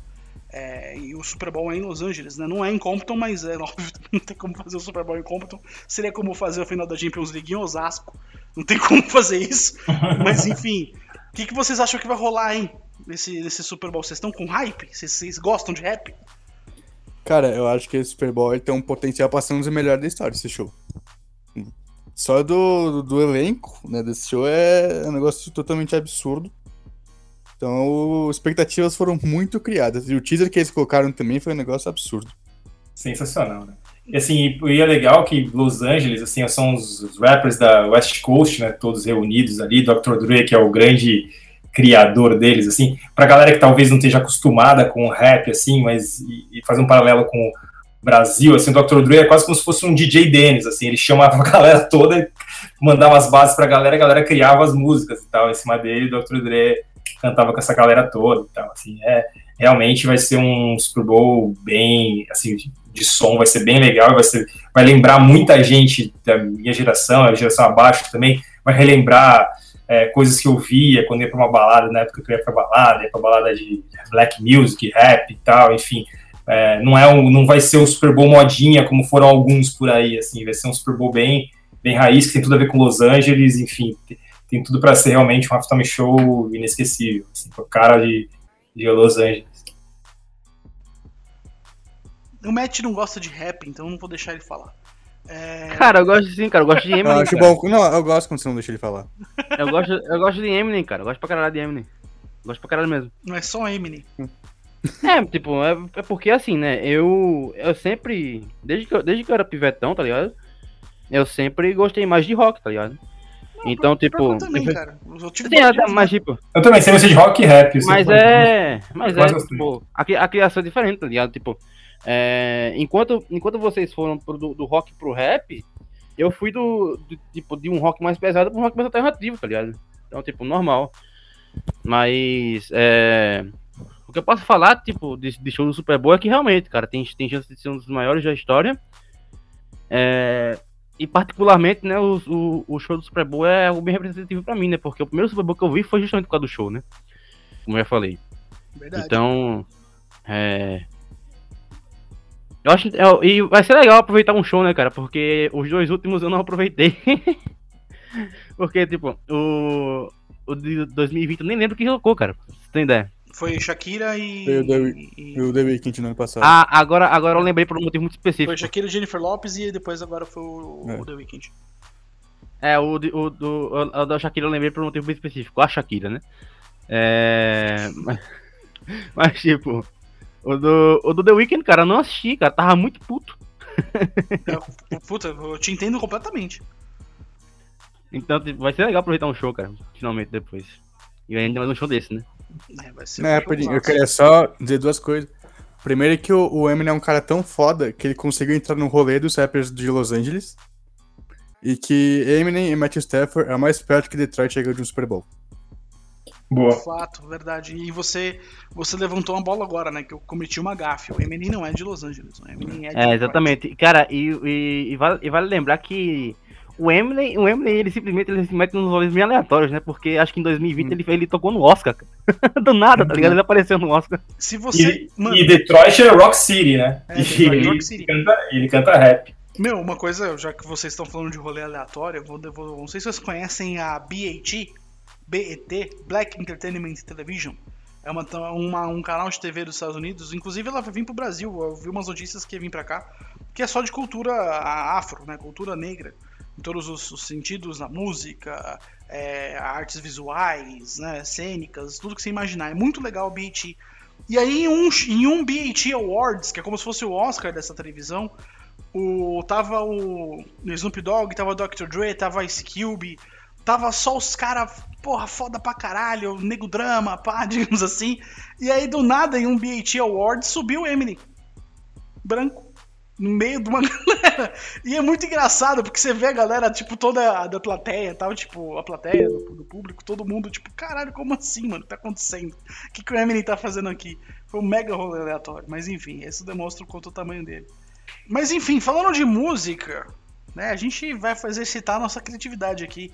Qual seria a trilha perfeita para o Los Angeles Rams campeão e para os Bengals? Eu vou jogar essa logo no colo do Rafa primeiro. Cara, eu vou. Pros, trilha sonora pros Bengals, cara, eu vou lançar uma que caberia pros Vikings, caberia para vários times que nunca chegam, cara. É uma música do Belchior, cara, que o MC da remixou aí há pouco tempo. Tenho sangrado demais, tenho chorado pra cachorro. Ano passado eu morri, mas esse ano eu não morro. Entendeu? Porque, assim, os Bengals morreram vários e vários anos, só que esse ano os caras conseguiram chegar na final e espero que eles não morram. Agora, no caso dos Rams, cara, aí eu vou lembrar daquele programa que tinha o Roberto Justus, o Aprendiz, cara, que a música do, do programa era Money, Money, Money, Money, Money. Porque é isso, cara. Porque é isso, que assim, os Rams é dinheiro pra cacete, é estádio, é o cacete, contratações muito de estrela e tal, então uma hora o dinheiro ganha, né, cara? Eles têm a tia Leila deles lá, enfim. Fato. A minha dos Bengals é Bonde do Tigrão, por motivos óbvios. Boa. E a minha É, você roubou, você roubou a minha, cara. Martela, martelo, martelão. Tá, martelão. Não tem jeito. Martelos Bennett, que saudade do Martelos Bennett. Nossa, você E- ligou um ponto com o outro muito forte agora. Rafa. Muito aleatório também. Porque era legal quando ele mandava um touchdown e aí o Romulo Ivan mandava. O Ivan Zimmerman mandava. mandava. Martela, martela, martela. Aquela voz dele, martela, martela. Bons tempos. Martelos Bennett, pra quem acompanha há pouco tempo a NFL, foi um grande Tyrande. Eu lembrei agora Cara- do Vitor Cruz, porque era Vitor Salsa Cruz. E aí no Ivan Zimmerman, cara, é o melhor- Salito. um dos melhores narradores que, de NFL que a gente já teve, na minha opinião, desculpa. Ele, quando o, o, o Victor Cruz fazia um touchdown, né, ele recebia, ele era wide receiver, jogou no Colts durante muito tempo, no Giants também. Aí ele, ele cantava... Oh, meu Deus, Luiz, é, Luiz, Luiz Henrique, não, não é Luiz Henrique, aquele, aquele cantor lá... Não entendo nada de espanhol. Cara, depois dessa descrição, eu não tenho ideia. Aquele cara que tava. Ah. Cara, eu lembro. Momento Não sei se é a vocês vão lembrar. Jeff, Jeff talvez lembre aqui, assim. Tinha um jogador nos Colts que se chamava Brasil. E aí, só que ele era um bosta. E só que aí ele teve um jogo dos Colts que ele meteu acho que dois touchdowns, um negócio assim. E o Romulo Mendonça falava, é do Brasil! É do Brasil! E não sei o que, mas foi muito louco o negócio, cara. Bons tempos. Bons tempos, coitado do Brasil. Sumiu o Brasil. cara. Sumiu, o Brasil encolheu depois de um tempo. É, em todos os sentidos. E você, Henrique Matt, o que vocês têm pra nós? De música. Liga o Spotify. Cara, Como eu sou uma pessoa muito legal, eu vou deixar o, o Matt primeiro. Vai, Matt. É, cara, martelo, martelão, obviamente, né? Bonde do Tigrão, para o nosso Cincinnati Bengals. E para o nosso Los Angeles Rams, eu vou. Hum, não sei, cara. É, dos Talvez- eu não consegui pensar em nada. Rick Martin, aqui, Rick Martin, Qual? Living La Vida Louca. Eu pensei Essa- naquela música do Tony Garrido. Você não sabe o quanto eu caminhei. Tem a ver. Mas eu pensei também naquela. Aceleremos! Aceler... Não, não. Meu Deus, tomar no Alguém tem mais uma música, Pô, tem eu, pô, tem eu. Qual, qual, vai- qual vai ser a sua, cara? Cara, eu sou um cara que sou mais do pagode, então peguei dois pagodinhos de. né, pra mostrar a cultura brasileira também, porque a gente é foda. Pro Bengals eu peguei A Procura Acabou, do Pericles. Boa. E Que música é essa? Que música é essa? Como- Relembra essa música pra nós aqui. Você quer ouvir meus dots musicais? Ah, claro. É, a procura acabou, achei minha vida em você. É difícil no amor se completasse em se Tá bom, tá envolver. bom, tá bom, tá bom, tá bom, tá bom, tá bom. Que depois lindo, do- cara. Canto muito mais, mas enfim, a procura acabou, uma música que acho que só o nome já dá pra perceber. E dos Rams eu peguei um que é do glorioso Thiaguinho, Ousadia e Alegria. É verdade. Que eu nunca vi um time ser mais ousado em troca como os Rams, que estão sem escolher de primeira desde 2000 2016. Vão ficar, acho que sim, até 2024 escolhendo a primeira rodada. Cara, uma, uma pergunta até baseada nisso, Henrique. Hum. É, assim, nos últimos anos, é, você imaginou alguma vez, assim, tá no mesmo time, cara, Odell Beckham Jr., é, Matt Stafford, é, Aaron Donald, Von Miller, é, Eric Weddle, enfim, Jelly Ramsey. Olha isso, cara, olha isso. É, ninguém imaginou. Como- Isso é panela de NBA. time? Isso é panela de NBA. É panela de NBA, exatamente. Cara, e o negócio que é mais surpreendente é que eles chegaram no, no Super Bowl no ano que o cap foi baixo, por causa da pandemia, e eles gastaram quase 50 milhões de dólares em quarterback esse ano. Somando o dinheiro morto do Goff e o salário do, do Stafford. Nossa. Se Quase- o Todd Gurley não fosse destruído, provavelmente estaria nesse É. também. Então, cara, mas acho que talvez isso tenha ajudado os Rams a, a chegarem, sabia?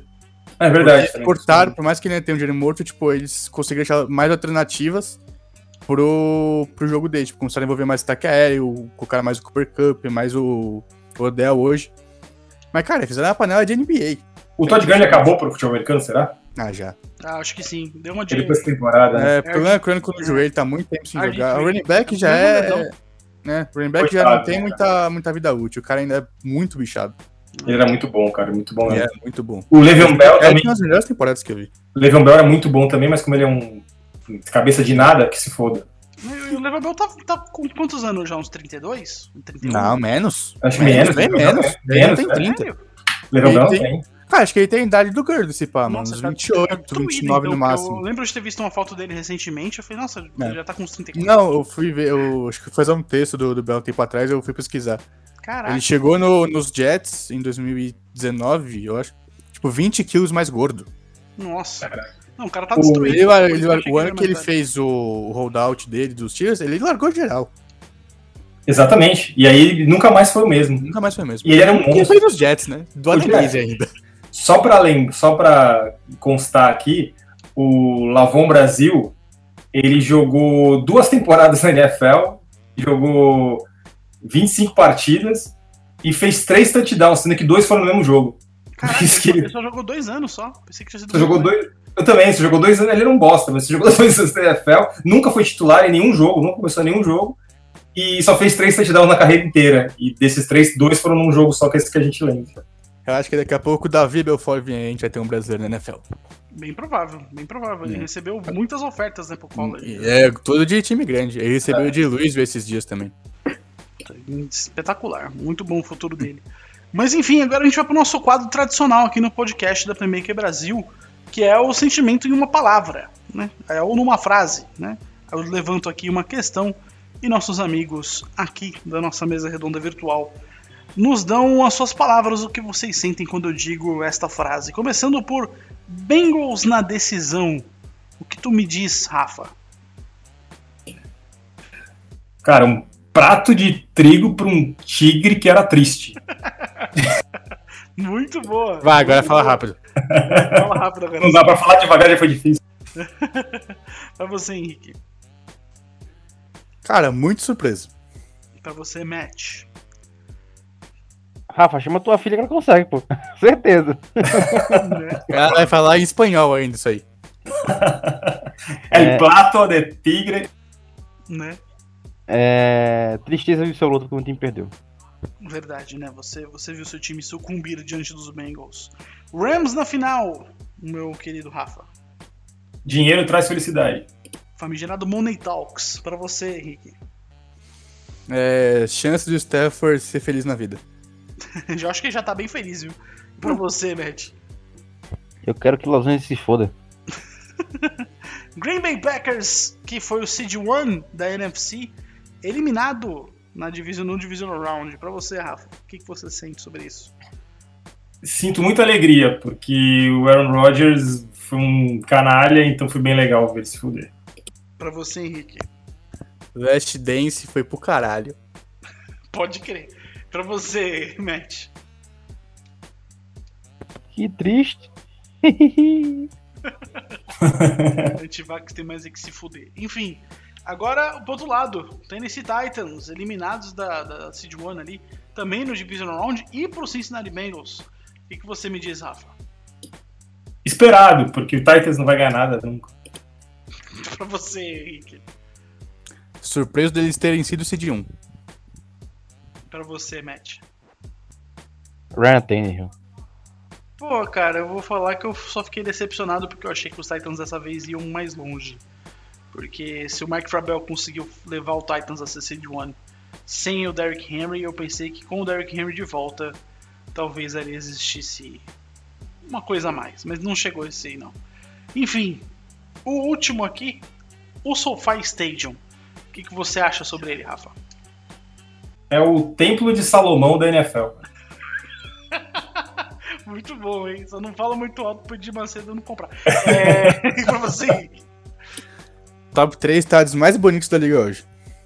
Nossa, pra mim é top 1. Estádio... Não, se bem que o estádio do, do Las Vegas Raiders é, É, surreal o- também, né? Os verdes é foda e eu sou muito clubista pra botar o dos Vikings, porque é Ah, em formato de barco viking O da Atlanta Falcons é sensacional. É, também.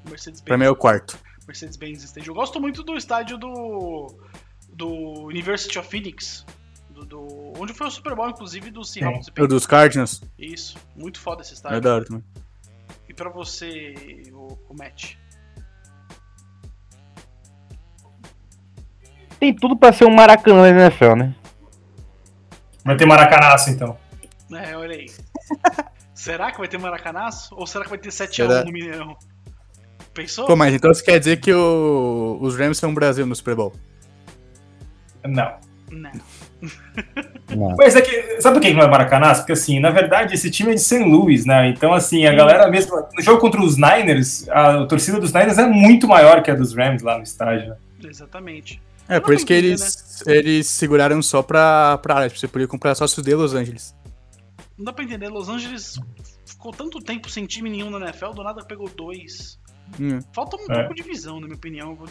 O Chargers achei que ter ficado em San Diego. Pra mim sempre vai ser San Diego Chargers e eu Cara, Não, o- os o Rams. Chargers ainda. É, o, assim, Os Rams jogaram em Los Angeles por É, lá décadas. atrás, os Chargers nada a É porque San Diego é muito legal. Cara, Cara, e- isso também, tipo, um dos maiores rivais deles jogou em Los Angeles por anos, que também era os Raiders. Então ninguém ia ver jogo dos Chargers. Ninguém vai ver jogo, inclusive. É, cara, as- eu vi o. Não, esse ano eu não vi, mas acho que ano passado, retrasado, sei lá. Enfim, tinha a lista dos, dos times com o maior número de público nos estádios. E os Chargers eram disparado, mas muito disparado, a pior, porque assim, eles estavam. Eles eram a pior média de público e tinham a metade da média da segunda pior. É. Então, assim, olha o Não, nível. eles jogavam também no estádio muito pequeno. Acho que jogavam no estádio de futebol, se não me engano. É, 20 mil pessoas. muito- é. Não, eu lembro que teve um Vikings e Chargers 2019. A galera tava lá e falou, mano, é todo mundo sendo dos Vikings lá. Eu não via, tipo, alguém de. Só via roxo. Em Los Angeles, é longe pra caralho. Porque a galera de San Diego também fez protesto para não ir nos jogos e tal. Porque era... Não, é, e torcedor, tipo, dos Raiders ia ver o jogo pra torcer contra os Chargers. Bizarro, né? Foi um erro, pra mim, nunca vou aceitar. Enfim, nosso desafio final aqui no podcast vai ser um momento, né, onde nós vamos dar aqui nosso pitaco sobre o melhor Super Bowl da, da história, nosso Super Bowl inesquecível. E aí, assim como no último programa que nós tivemos aqui, quem sugerir o Super Bowl mais xoxo, xoxo capenga da, da, da vida aqui no Inesquecível, vai ter uma prendinha para pagar, porque todo mundo vai aqui votar e vai dizer, né, que, que, que tá errado. Começando pelo Rafa. Rafa, qual que é o seu Super Bowl inesquecível? Cara, eu não tenho como fugir disso, cara. Falcons e Patriots, pelo que aconteceu ali, é algo que, assim, todo mundo vai lembrar para sempre. Então, assim, é inesquecível para quem torce pros Patriots, para quem torce pros Falcons, para quem torce para qualquer time, porque aquela virada de 28 a 3, ele, quando, quando estava 28 a 3, era provavelmente um dos piores Super Bowls da história, provavelmente. Seria se continuasse naquela toada, porque foi um massacre que. É, aquele dos Seahawks contra os Broncos teve um massacre assim, mas era um massacre difícil de você entender, com o Tom Brady daquele lado, com o Bill Belichick e tal, o time tomar. A virada do jeito que foi, como foi construída, e assim, o time jogando completamente no limite da metade do terceiro quarto até o final do jogo, não podendo tomar ponto nenhum, porque senão perdia o jogo. Um, se tivesse um field goal, perdia o jogo. E tendo que fazer touchdowns e executar os dois pontos depois do touchdown. Não era, porque se só fizesse touchdowns, não, não conseguiria empatar o jogo. Então teve que fazer touchdowns e conversão dois pontos, touchdown e conversão dois pontos. E o time conseguir fazer isso, ganhar a tosse, ainda ganhar o jogo, realmente aquilo não tem como alguém dizer que aquilo não é inesquecível, cara. Pode ser pro time que for, aquele Super Bowl é um dos, é um dos jogos esportivos, uma das disputas esportivas mais absurdas da história do, do, esporte. Assim, a gente pode jogar aquilo é, Champions League do Manchester United contra o Bayern de Munique, enfim, que aos 46 do segundo tempo tem um empate, aos 48 o Manchester vira. Enfim, são coisas que o esporte proporciona que realmente não dá para explicar. Tá aí, a escolha do Rafa é o Super Bowl 51. Para você, eu vou, vou, colocar o match agora para fazer primeiro, porque ele, como ele perdeu, eu devia ter colocado ele para fazer primeiro, na verdade. Como ele perdeu na última, eu vou colocar o match para fazer agora. Match, qual que é o seu Super Bowl inesquecível? Cara, meu Super Bowl inesquecível é Chiefs e, e, e Niners, cara. É. Como eu falei, cara, tipo, na semana, naquela semana inteira, tá ligado? Eu tava totalmente empolgado, tá ligado? No Super Bowl. É a primeira vez que eu tava vendo meu time no Super Bowl depois de tantos anos de frustração, tá ligado? É, muita gente fala, tá ligado? Ah, você é Chiefs, então, tipo, é, a tua vida fácil, tá ligado? Tipo, bicho, antes disso eu vi é, meu time ganhando de, sei lá, 40, 45 a 3, tá ligado? 38 a 3, 38 a 3, eu acho. E perdendo o jogo. Eu vi é, meu time fazendo 40 pontos assim, perdendo por conta de uma. Não sei se foi, não sei se foi 40, acho que foi menos até. E perdendo por causa da moeda. Eu vi passe do, do, do Mariota para ele mesmo, para eliminar meu time, meu time nos playoffs. Eu vi. eu vi é, meu time perdendo pro Steelers em casa com só, só field goal de Chris Boswell, tá ligado?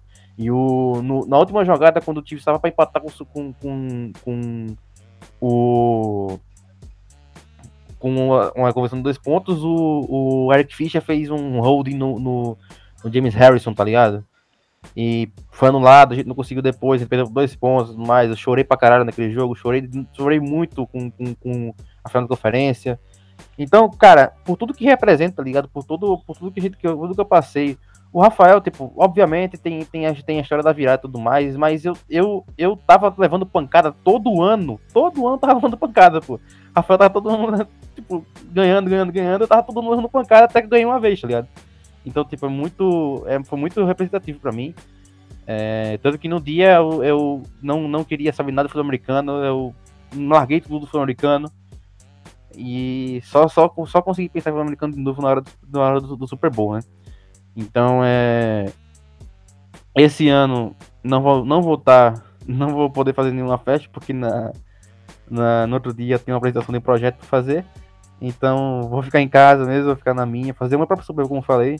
Mas o Super Bowl mais representativo que eu, que eu acho foi do. do. do. Da, da, dos Chiefs, obviamente, né? O último agora 2020. E parece que quando a gente ganhou, a gente abriu um portal pro, pro, pra desgraça, né? Porque depois veio a Covid e depois fudeu, né? Totalmente. Mas em sua defesa, o do Covid já existia já quando o Chiefs foi. Não, o que precisava pra acabar era ter de novo um Chiefs e Niners e o Niners ganhar. Que aí fechava tudo o ciclo. Não, a gente vai ter o Covid 27. Se o 49ers ganhar alguma coisa, enfim. É... E pra você, ô Henrique? Qual que é Cara? Eu queria dizer que eu fiquei muito feliz que ninguém pegou o jogo que eu queria. Porque eu foquei nos, nos que eu vi, né? Então eu tenho menos opção. Eu vou pegar o 52, que pra mim é o melhor jogo do Super Bowl que eu vi. O, o 51 foi uma puta história, uma puta virada. Mas ele foi um jogo de dois massacres. Tem o massacre dos Falcons e tem o massacre dos Patriots. Acho que o- em questão de jogo, os 52 foi muito equilibrado. eh, Foi pau a pau o jogo inteiro. O Brady com as melhores performances de um QB no, no Super Bowl, maior número de jardas. Nick Foles também com a partida da vida dele. Aí você tem as jogadas mais icônicas. Que, se não me engano, a NFL considerou, acho que a mais icônica no ou só top 5. Hã? Philly, Philly. Philly Philly virou uma das jogadas mais icônicas da história da liga. Que inclusive o próprio Nick Foles chamou. Sim. Você tem o um QB reserva chegando pra jogar só playoff praticamente, ganhando o primeiro Super Bowl pra um, pra um, pra um time. Você tem uma puta história com os Eagles. Eu acho que o, o jogo foi incrível. Você tem um. Foi um jogo de ataque, mas as principais jogadas depois da Philly Philly foi o fumble que forçaram no Brady. Então acho que por, ser, por ter sido um jogo muito mais equilibrado do que o 51, acho que os, os 52 foi um jogo melhor. Olha. O Rafa vai discordar por motivos meio óbvios. E o teu, Jeff? Pra depois a gente voltar no pior. Tá, o meu, o meu vai ser um pouco óbvio, porque eu sempre falo sobre ele e eu acho que toda vez que alguém pergunta Ah, eu quero conhecer futebol americano, me, me fala um jogo, eu sempre falo Super Bowl 43. Pittsburgh Steelers e Arizona Cardinals, pra mim, protagonizaram o melhor Super Bowl da história. Porque foi um jogo equilibrado em todos os sentidos, tivemos viradas, inclusive no último quarto, com o Arizona Cardinals virando o jogo, começou 20 a 7 pro Pittsburgh Steelers, o jogo começou com um safety Teve safety, teve pick six de 101 jardas do James Harrison, que é um cara pesado. Teve Larry Fitzgerald jogando Foi muito, sensacional. é, jogando demais. Teve o, o- o Larry Fitzgerald conseguiu deixar o Troy Polamalu, que provavelmente é o atrás do Ray Lewis, foi o melhor defensor que eu vi jogar na liga, na, na história. E pra trás, numa disparada inacreditável. Teve Heinz Ward fazendo recepção espetacular. Teve Kurt Warner jogando, Jeff. Kurt. Warner jogando. não, o Kurt Warner jogando muito. O, passe que o, o Larry Fitzgerald recebeu pra conseguir virar o jogo 23 a 20 foi, foi do Kurt Warner, um, um- um absurdo. Kurt Warner, inclusive, não teve culpa na interceptação na pick six do James Harrison, porque o James Harrison foi muito inteligente no jogo. Tem um NFL filme sobre esse jogo, o James Harrison comenta que a posição dele não era para estar ali, era para ele fazer uma blitz em cima do, do Kurt Warner. Ele não fez porque ele percebeu que o Anquin Boldin, que é o wide receiver do, do Arizona Cardinals, ele vinha fazer uma, uma rota uma rota in, né, que entra, o jogador ele sai da, da- da- do lado de fora e entra pra dentro, mais pra direção do pocket do quarterback, e ele viu isso antes da jogada começar, do snap, ele se desloca e ele entra na frente da linha do passe, espetacular a leitura do James Harrison, que fez essa interceptação, e ainda, quando o jogo parecia estar definido, ainda tinham, acho que foram 1 minuto e 30 pro final, o Big Ben Roethlisberger fez uma, um drive espetacular, inacreditável, que culminou no final uma recepção fora da curva do Santonio Holmes, com os- du- as duas pontinhas do pé, assim, no limite do limite do limite da, da- do campo, quase saindo na lateral. Fora que o passe foi por cima de três marcadores, tinha três caras em cima do Santonio Holmes. E a virada se con- concretizou novamente, o jogo acabou 27 a 23, foi um jogo que teve de tudo. Os dois times eram muito fortes, os dois, o Pittsburgh Steelers tinha a melhor defesa da liga, o Arizona Cardinals tinha um dos melhores ataques da liga, então foi um confronto assim surreal e foi um jogo que praticamente nos últimos minutos eu fiquei em pé. Foi, foi, eu tenho uma memória afetiva muito grande com esse jogo, foi a primeira vez que eu vi um jogo, é, um Super Bowl é, que não foi, não foi em casa, foi a primeira vez que eu vi um Super Bowl num lugar diferente, né, que foi num bar, porque eu nem era, eu nem era é, maior de idade, mas eu, eu pude ir neste bar, graças inclusive a umas amizades que eu fiz na comunidade. Alô, Polícia Federal! em, em defesa daquela época, não era só um bar, era um bar e restaurante. Eu lembro que eu comi uma porção de fritas e um hot dog maroto que tinha lá. Bar e restaurante uma das maiores enganações para vender bebidas para menores. Mas, é, e eu não posso falar nada que eu fui o menor infrator e eu bebi antes. Ah, não, mas se para defender o Jeff, o crime é pra quem vende, né? Exatamente. Exatamente. Jeff, posso começar votando no pior? Pode. Cara, eu vou justificar o porquê que eu tô votando no pior. Tá bom. Eu acho que assim, o dos os Patriots foi a maior virada da história do Super Bowl, então é inesquecível, não tem como dizer que não é inesquecível. O dos Eagles tem muitos recordes e ele e assim, o Philadelphia Eagles foi campeão, então tipo, isso aí também é uma coisa inesquecível. É, Steelers, por, Steelers versus Cardinals, por tudo que envolveu aquele jogo, por quem estava em campo naquele momento e tal, é um dos maiores Super Bowls da história. Então, infelizmente, o menos inesquecível, na minha opinião, é o do Match. O Matt vai sair da cal hoje, tô vendo. Pra você, Henrique, qual que é o. Ah, inclusive vou fazer o seguinte: qual que é o melhor e qual que é o pior, fora o seu? Qual que é o, qual que é o melhor, fora o seu, Rafa? No O seu. O seu, pra mim. O meu, tá. Não, o seu vai ganhar, o seu é o melhor de todos. Eu só não falei isso porque não vi ao vivo. Não, mas você podia ter falado, ué. Não, mas o que foi que a gente eu ia eu vi ter ao vivo? outro. Eu, Eu foquei outro. no, foquei no ao vivo. Cara, é, vai parecer bullying com o match, quase sempre eu faço, mas também pra mim é o dele, mesmo porque além de tudo que o Rafa falou, acho que é o único que não teve, talvez, aquele, aquele momento específico, que todo mundo fala, tipo, puta, é, foi esse lance. Exato. O Edelman teve aquela catch dele absurda, se os Falcons ganham até a, a recepção do Julio Jones também, que foi, acho que é a melhor Ah, que eu cara, vi. eu acho, eu acho que teve, acho que teve dois momentos específicos, tá? Que agora eu não lembro muito, tá 15. ligado? E foi a terceira pra 15 da, da, da Wasp, tá ligado? Uhum. É, que, que o Mahomes ele chega no Reed, que tem- também tem o NFL filme sobre essa parada, ele fala: é, Do you have time for a Wasp? Tá ligado? Aí tá ligado? Porque a linha ofensiva não tá segurando nada. Ele falou: Tá bom. É, Então, tá, esse foi o mais recente e é o que menos falam hoje.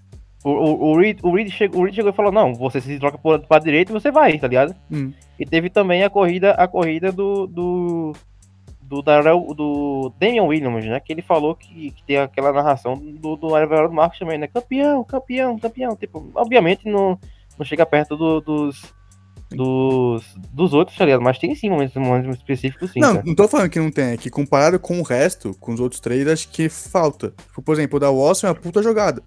Só que você não vê muita gente mais falando hoje. A, a Cat do Santânio Holmes é lembrada até hoje, já tem o que? Quase 15 anos.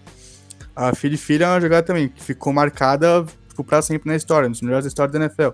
A recepção do, do Edmond também, acho que é a. E, a e você, e você, tinha- você, tinha você parada, tá ligado?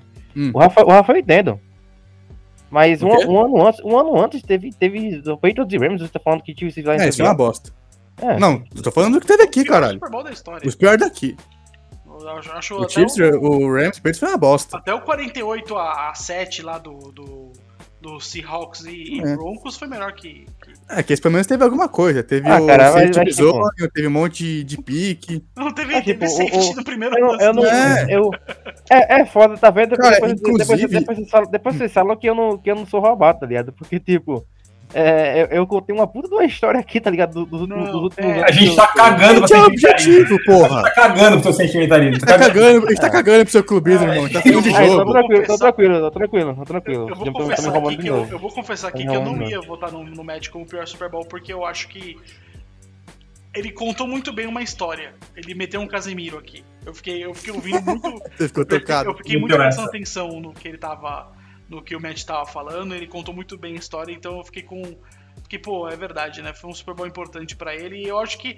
Pra mim foi um Super Bowl inesquecível porque foi a primeira vez que eu vi um Super Bowl num evento que a Playmaker foi chamada, né? Que foi o Budweiser, né? O House Foi lá. com- saudades. Se o match não foi. Se ele O tivesse. match, é, o match não foi, por isso é, que eu não gosto também. eu até daria Eu esse não não, toda a história que ele contou caiu por terra porque ele não foi no rolê. Eu não tava na Playmaker, pô.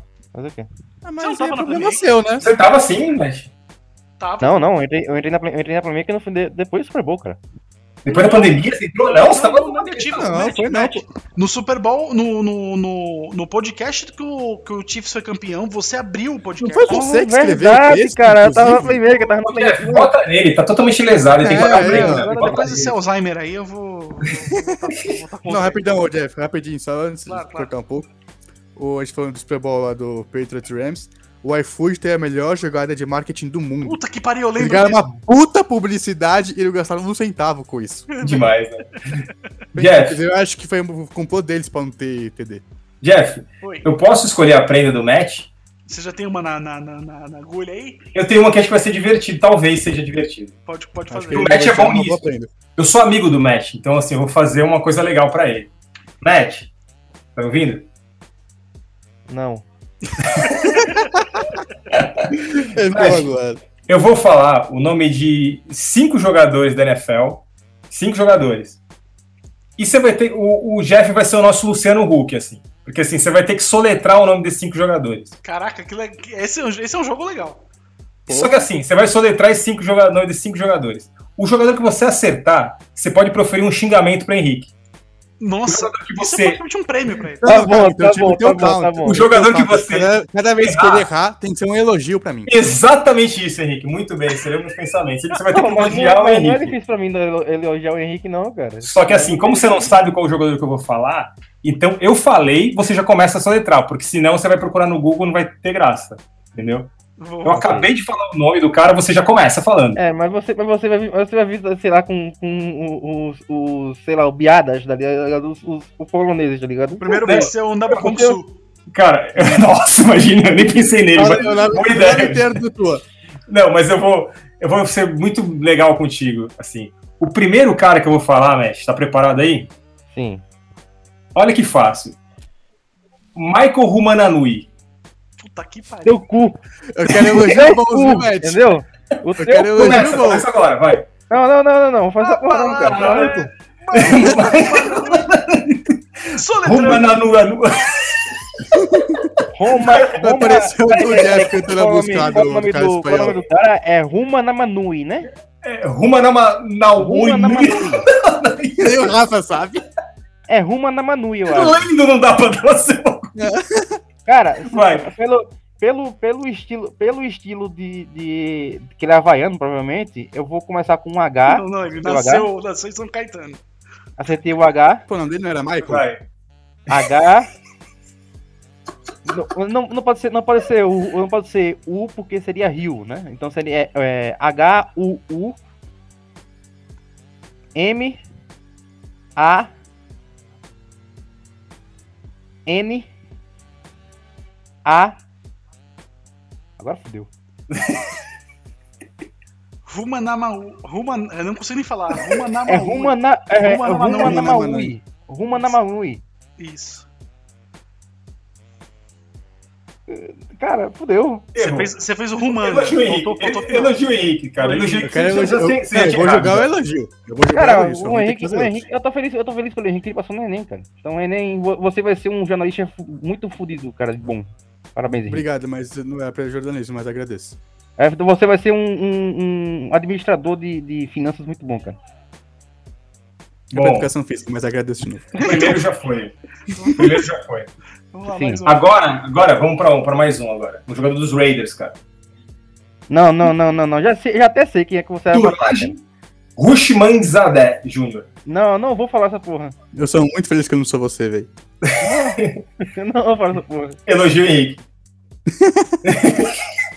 Eu vou sair daqui com 5 elogios do Matt. É. Cara, tem pouco pelo jogador do Henrique, cara. Obrigado. Elogiou alguma coisa dele. Tu, tu É. elogiou? Ô, Henrique, você tem um, uma, um, um dedo do pé muito legal, cara. Não, isso aí não conta, pô. Eu vou jogar os É muito elogios. legal. O Henrique tem que aceitar elogio. Se ele achar que não tá Ah, bom, não, você tem que fazer eu não vou. Não vou citar elogio Então vai pra casa pé, do né? caralho, Henrique. Porra, vai tomar no cu, porra. Fala uma coisa bacana pro cara. Vai, pode falar. Isso. Do coração. Vai. Trabalhar junto aí desde O o Vikings é melhor do, do, do, o Vikings é melhor do que o Packers, cara. Olha, foi é. Obrigado. Vai ser um bom Obrigado, elogio, desse. É. Vamos pro terceiro. Vamos pro terceiro. Um jogador que estourou nos Rams. É. Oshimogu Atogwe. Nossa, mas isso é fácil, Porra. Não, isso é fácil, isso é fácil. Oshimogu Atogwe. É fácil. Isso isso dá pra imaginar. Oshomogo Atogwe. Se o Henrique, se o Henrique imaginar. calar a porra da boca, eu consigo ouvir, cara. Vou falar de novo. Oshomogo Atogwe. Atomoe Atogwe. é A-T-O M-O U-E. Não, errou Tem o feio. nome inteiro, né? Errou. É, não, ele já errou no É sobrenome. com, e é com G, né? É com G, ele errou. É, Togoi. É, Não então, é a mínima ideia. Então vai, o, vai elogia de novo, Henrique. Ô Henrique, o. Você tem um, um, um mamilo direito muito avantajado, cara. Parabéns. Não vou aceitar elogio. Eu não sou um objeto pra você ficar elogiando meu corpo. Ah, que, que filha da puta. Esse foi o som do tabu se quebrando, Nossa, porra. olha o som do tabu quebrando. Tá bom, então você tem, então você tem um nome legal. Bom, vamos pro quarto, então. Quarto Ah, elogio vai tomar no cu, pra Rafael, porra.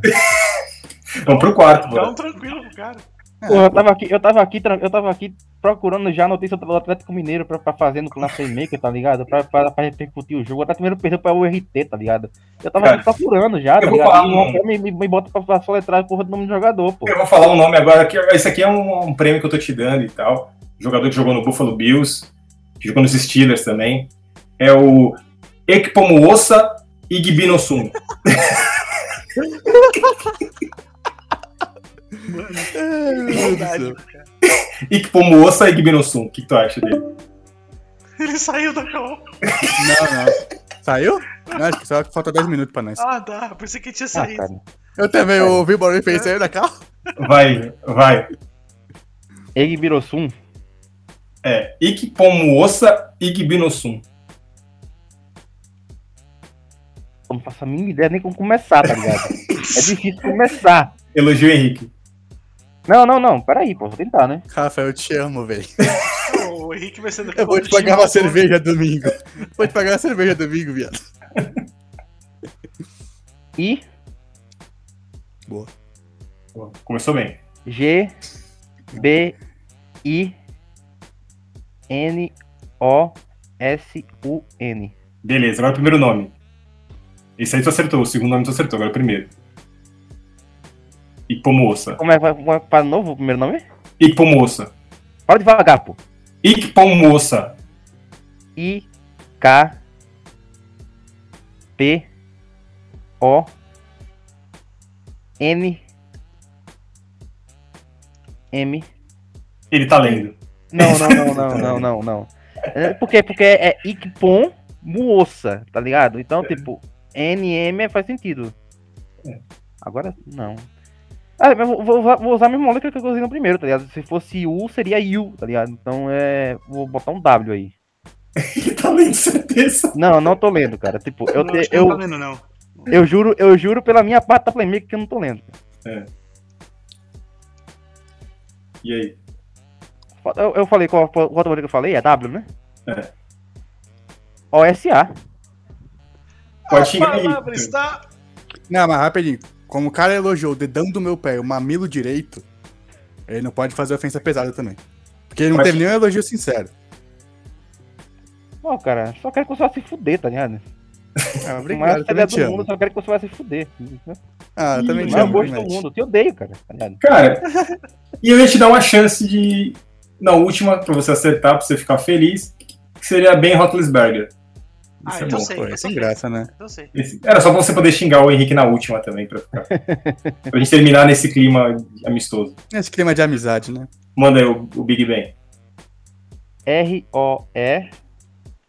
R-O-E-T-H. Caralho, começa pelo, pelo primeiro nome, filho Ele da vai puta. direto, ele é, tá lendo... tá É, lendo então acho que é só sobrenome, porra. Ah, É, beleza. procura B- foto, é foto só da B- Jersey, tá ligado? B-E-R-O-B-E-N. Ah, Tá. Bom. Ele mudou, hein? Ele mudou, hein? Ele tinha é. errado. Ele tinha errado, ele tinha errado bem. Luciano, Luciano, o que, pode tu está errada. Ele pode, ele pode voltar, Luciano, não. Não. Ele vai de voltar, professor. Pô, cara, eu, ace eu aceitei e me guido Foda-se. Então mereço. Não. Eu acho que agora. Acho que agora o Henrique pode xingar ele agora no final e a gente acabou o programa. Não, mentira, eu sou uma pessoa da paz, então você queria dizer, ô Matt, vai enfiar uma rola muito grande nesse seu bumbumzinho. A do Antetokounmpo, inclusive, que é um nome bom de se É, usar. do Antetokounmpo. A-N-T-O-K-O-N-M-N. Foda-se. Acabou o programa. Rafael pode, Rafael pode xingar o Jeff agora, Jeff. Do grande, do grande Antetokounmpo, do gigante Giannis. É, o né? grande Giannis. Pô, mas é, mas, é- mas vocês, vocês foram falar aquela O famoso Henrique- terceira O perna. Henrique, falou, o Henrique falou uma merda do Super Bowl que o time dele não ganhou, o time dele nunca foi pro Super Bowl na vida dele. A única vez que o time dele teve chance de ir super, pro Super Bowl, a porra do Kiko errou, errou o, o, o field goal e ele não foi. Então, Aí quando, aí, quando ele É fala, não, porque, porque foi, porque o Super Bowl é isso aqui pra mim. Você nunca, você nunca ganhou o Super Bowl, você não sabe o que é o Super Bowl. Agora eu conto uma história muito grande. Aí, tipo, tu, a galera me coloca no pior. Porque, porque, porque, aí, porque não teve uma jogada representativa. Teve isso. Qual é a jogada Tudo isso representativa? porque Qual teve é que a jogada representativa vezes. da história do Vikings? Fala aí. Caralho, Fala esse aí uma jogada foi que não seja uma merda. Fala aí. Esse clima Milagre de amistoso- Minneapolis. Fala aí, fala aí, fala aí. Milagre, Milagre de Minneapolis, a minha pica, rapaz. O cara só. A, a, a. Só teve a jogada porque a merda do Marcos Zimmer foi uma merda daquela jogada, pô. Caralho, E você só não, tem um Super que Bowl porque o Garoppolo tem levou o passe. Não, não, não, não, beleza, beleza, beleza, beleza, beleza. É só porque sou nordestino. Não, não, não, não, não, não, Não interessa, não. Nada a ver. Não, negativo. É porque você. O, o Matt agora foi o Popó e o Henrique foi o Whindersson nesse momento. Foi, foi. Nossa, o Matt ligou a metralhadora de uma maneira tão bonita que eu quase Né? aplaudi. Ah, como disse South Park, é metralhadora de merda, né? Sim. É, foi bonito, foi bonito. Entre, entre Matt e o Henrique, eu sempre vou torcer pela briga.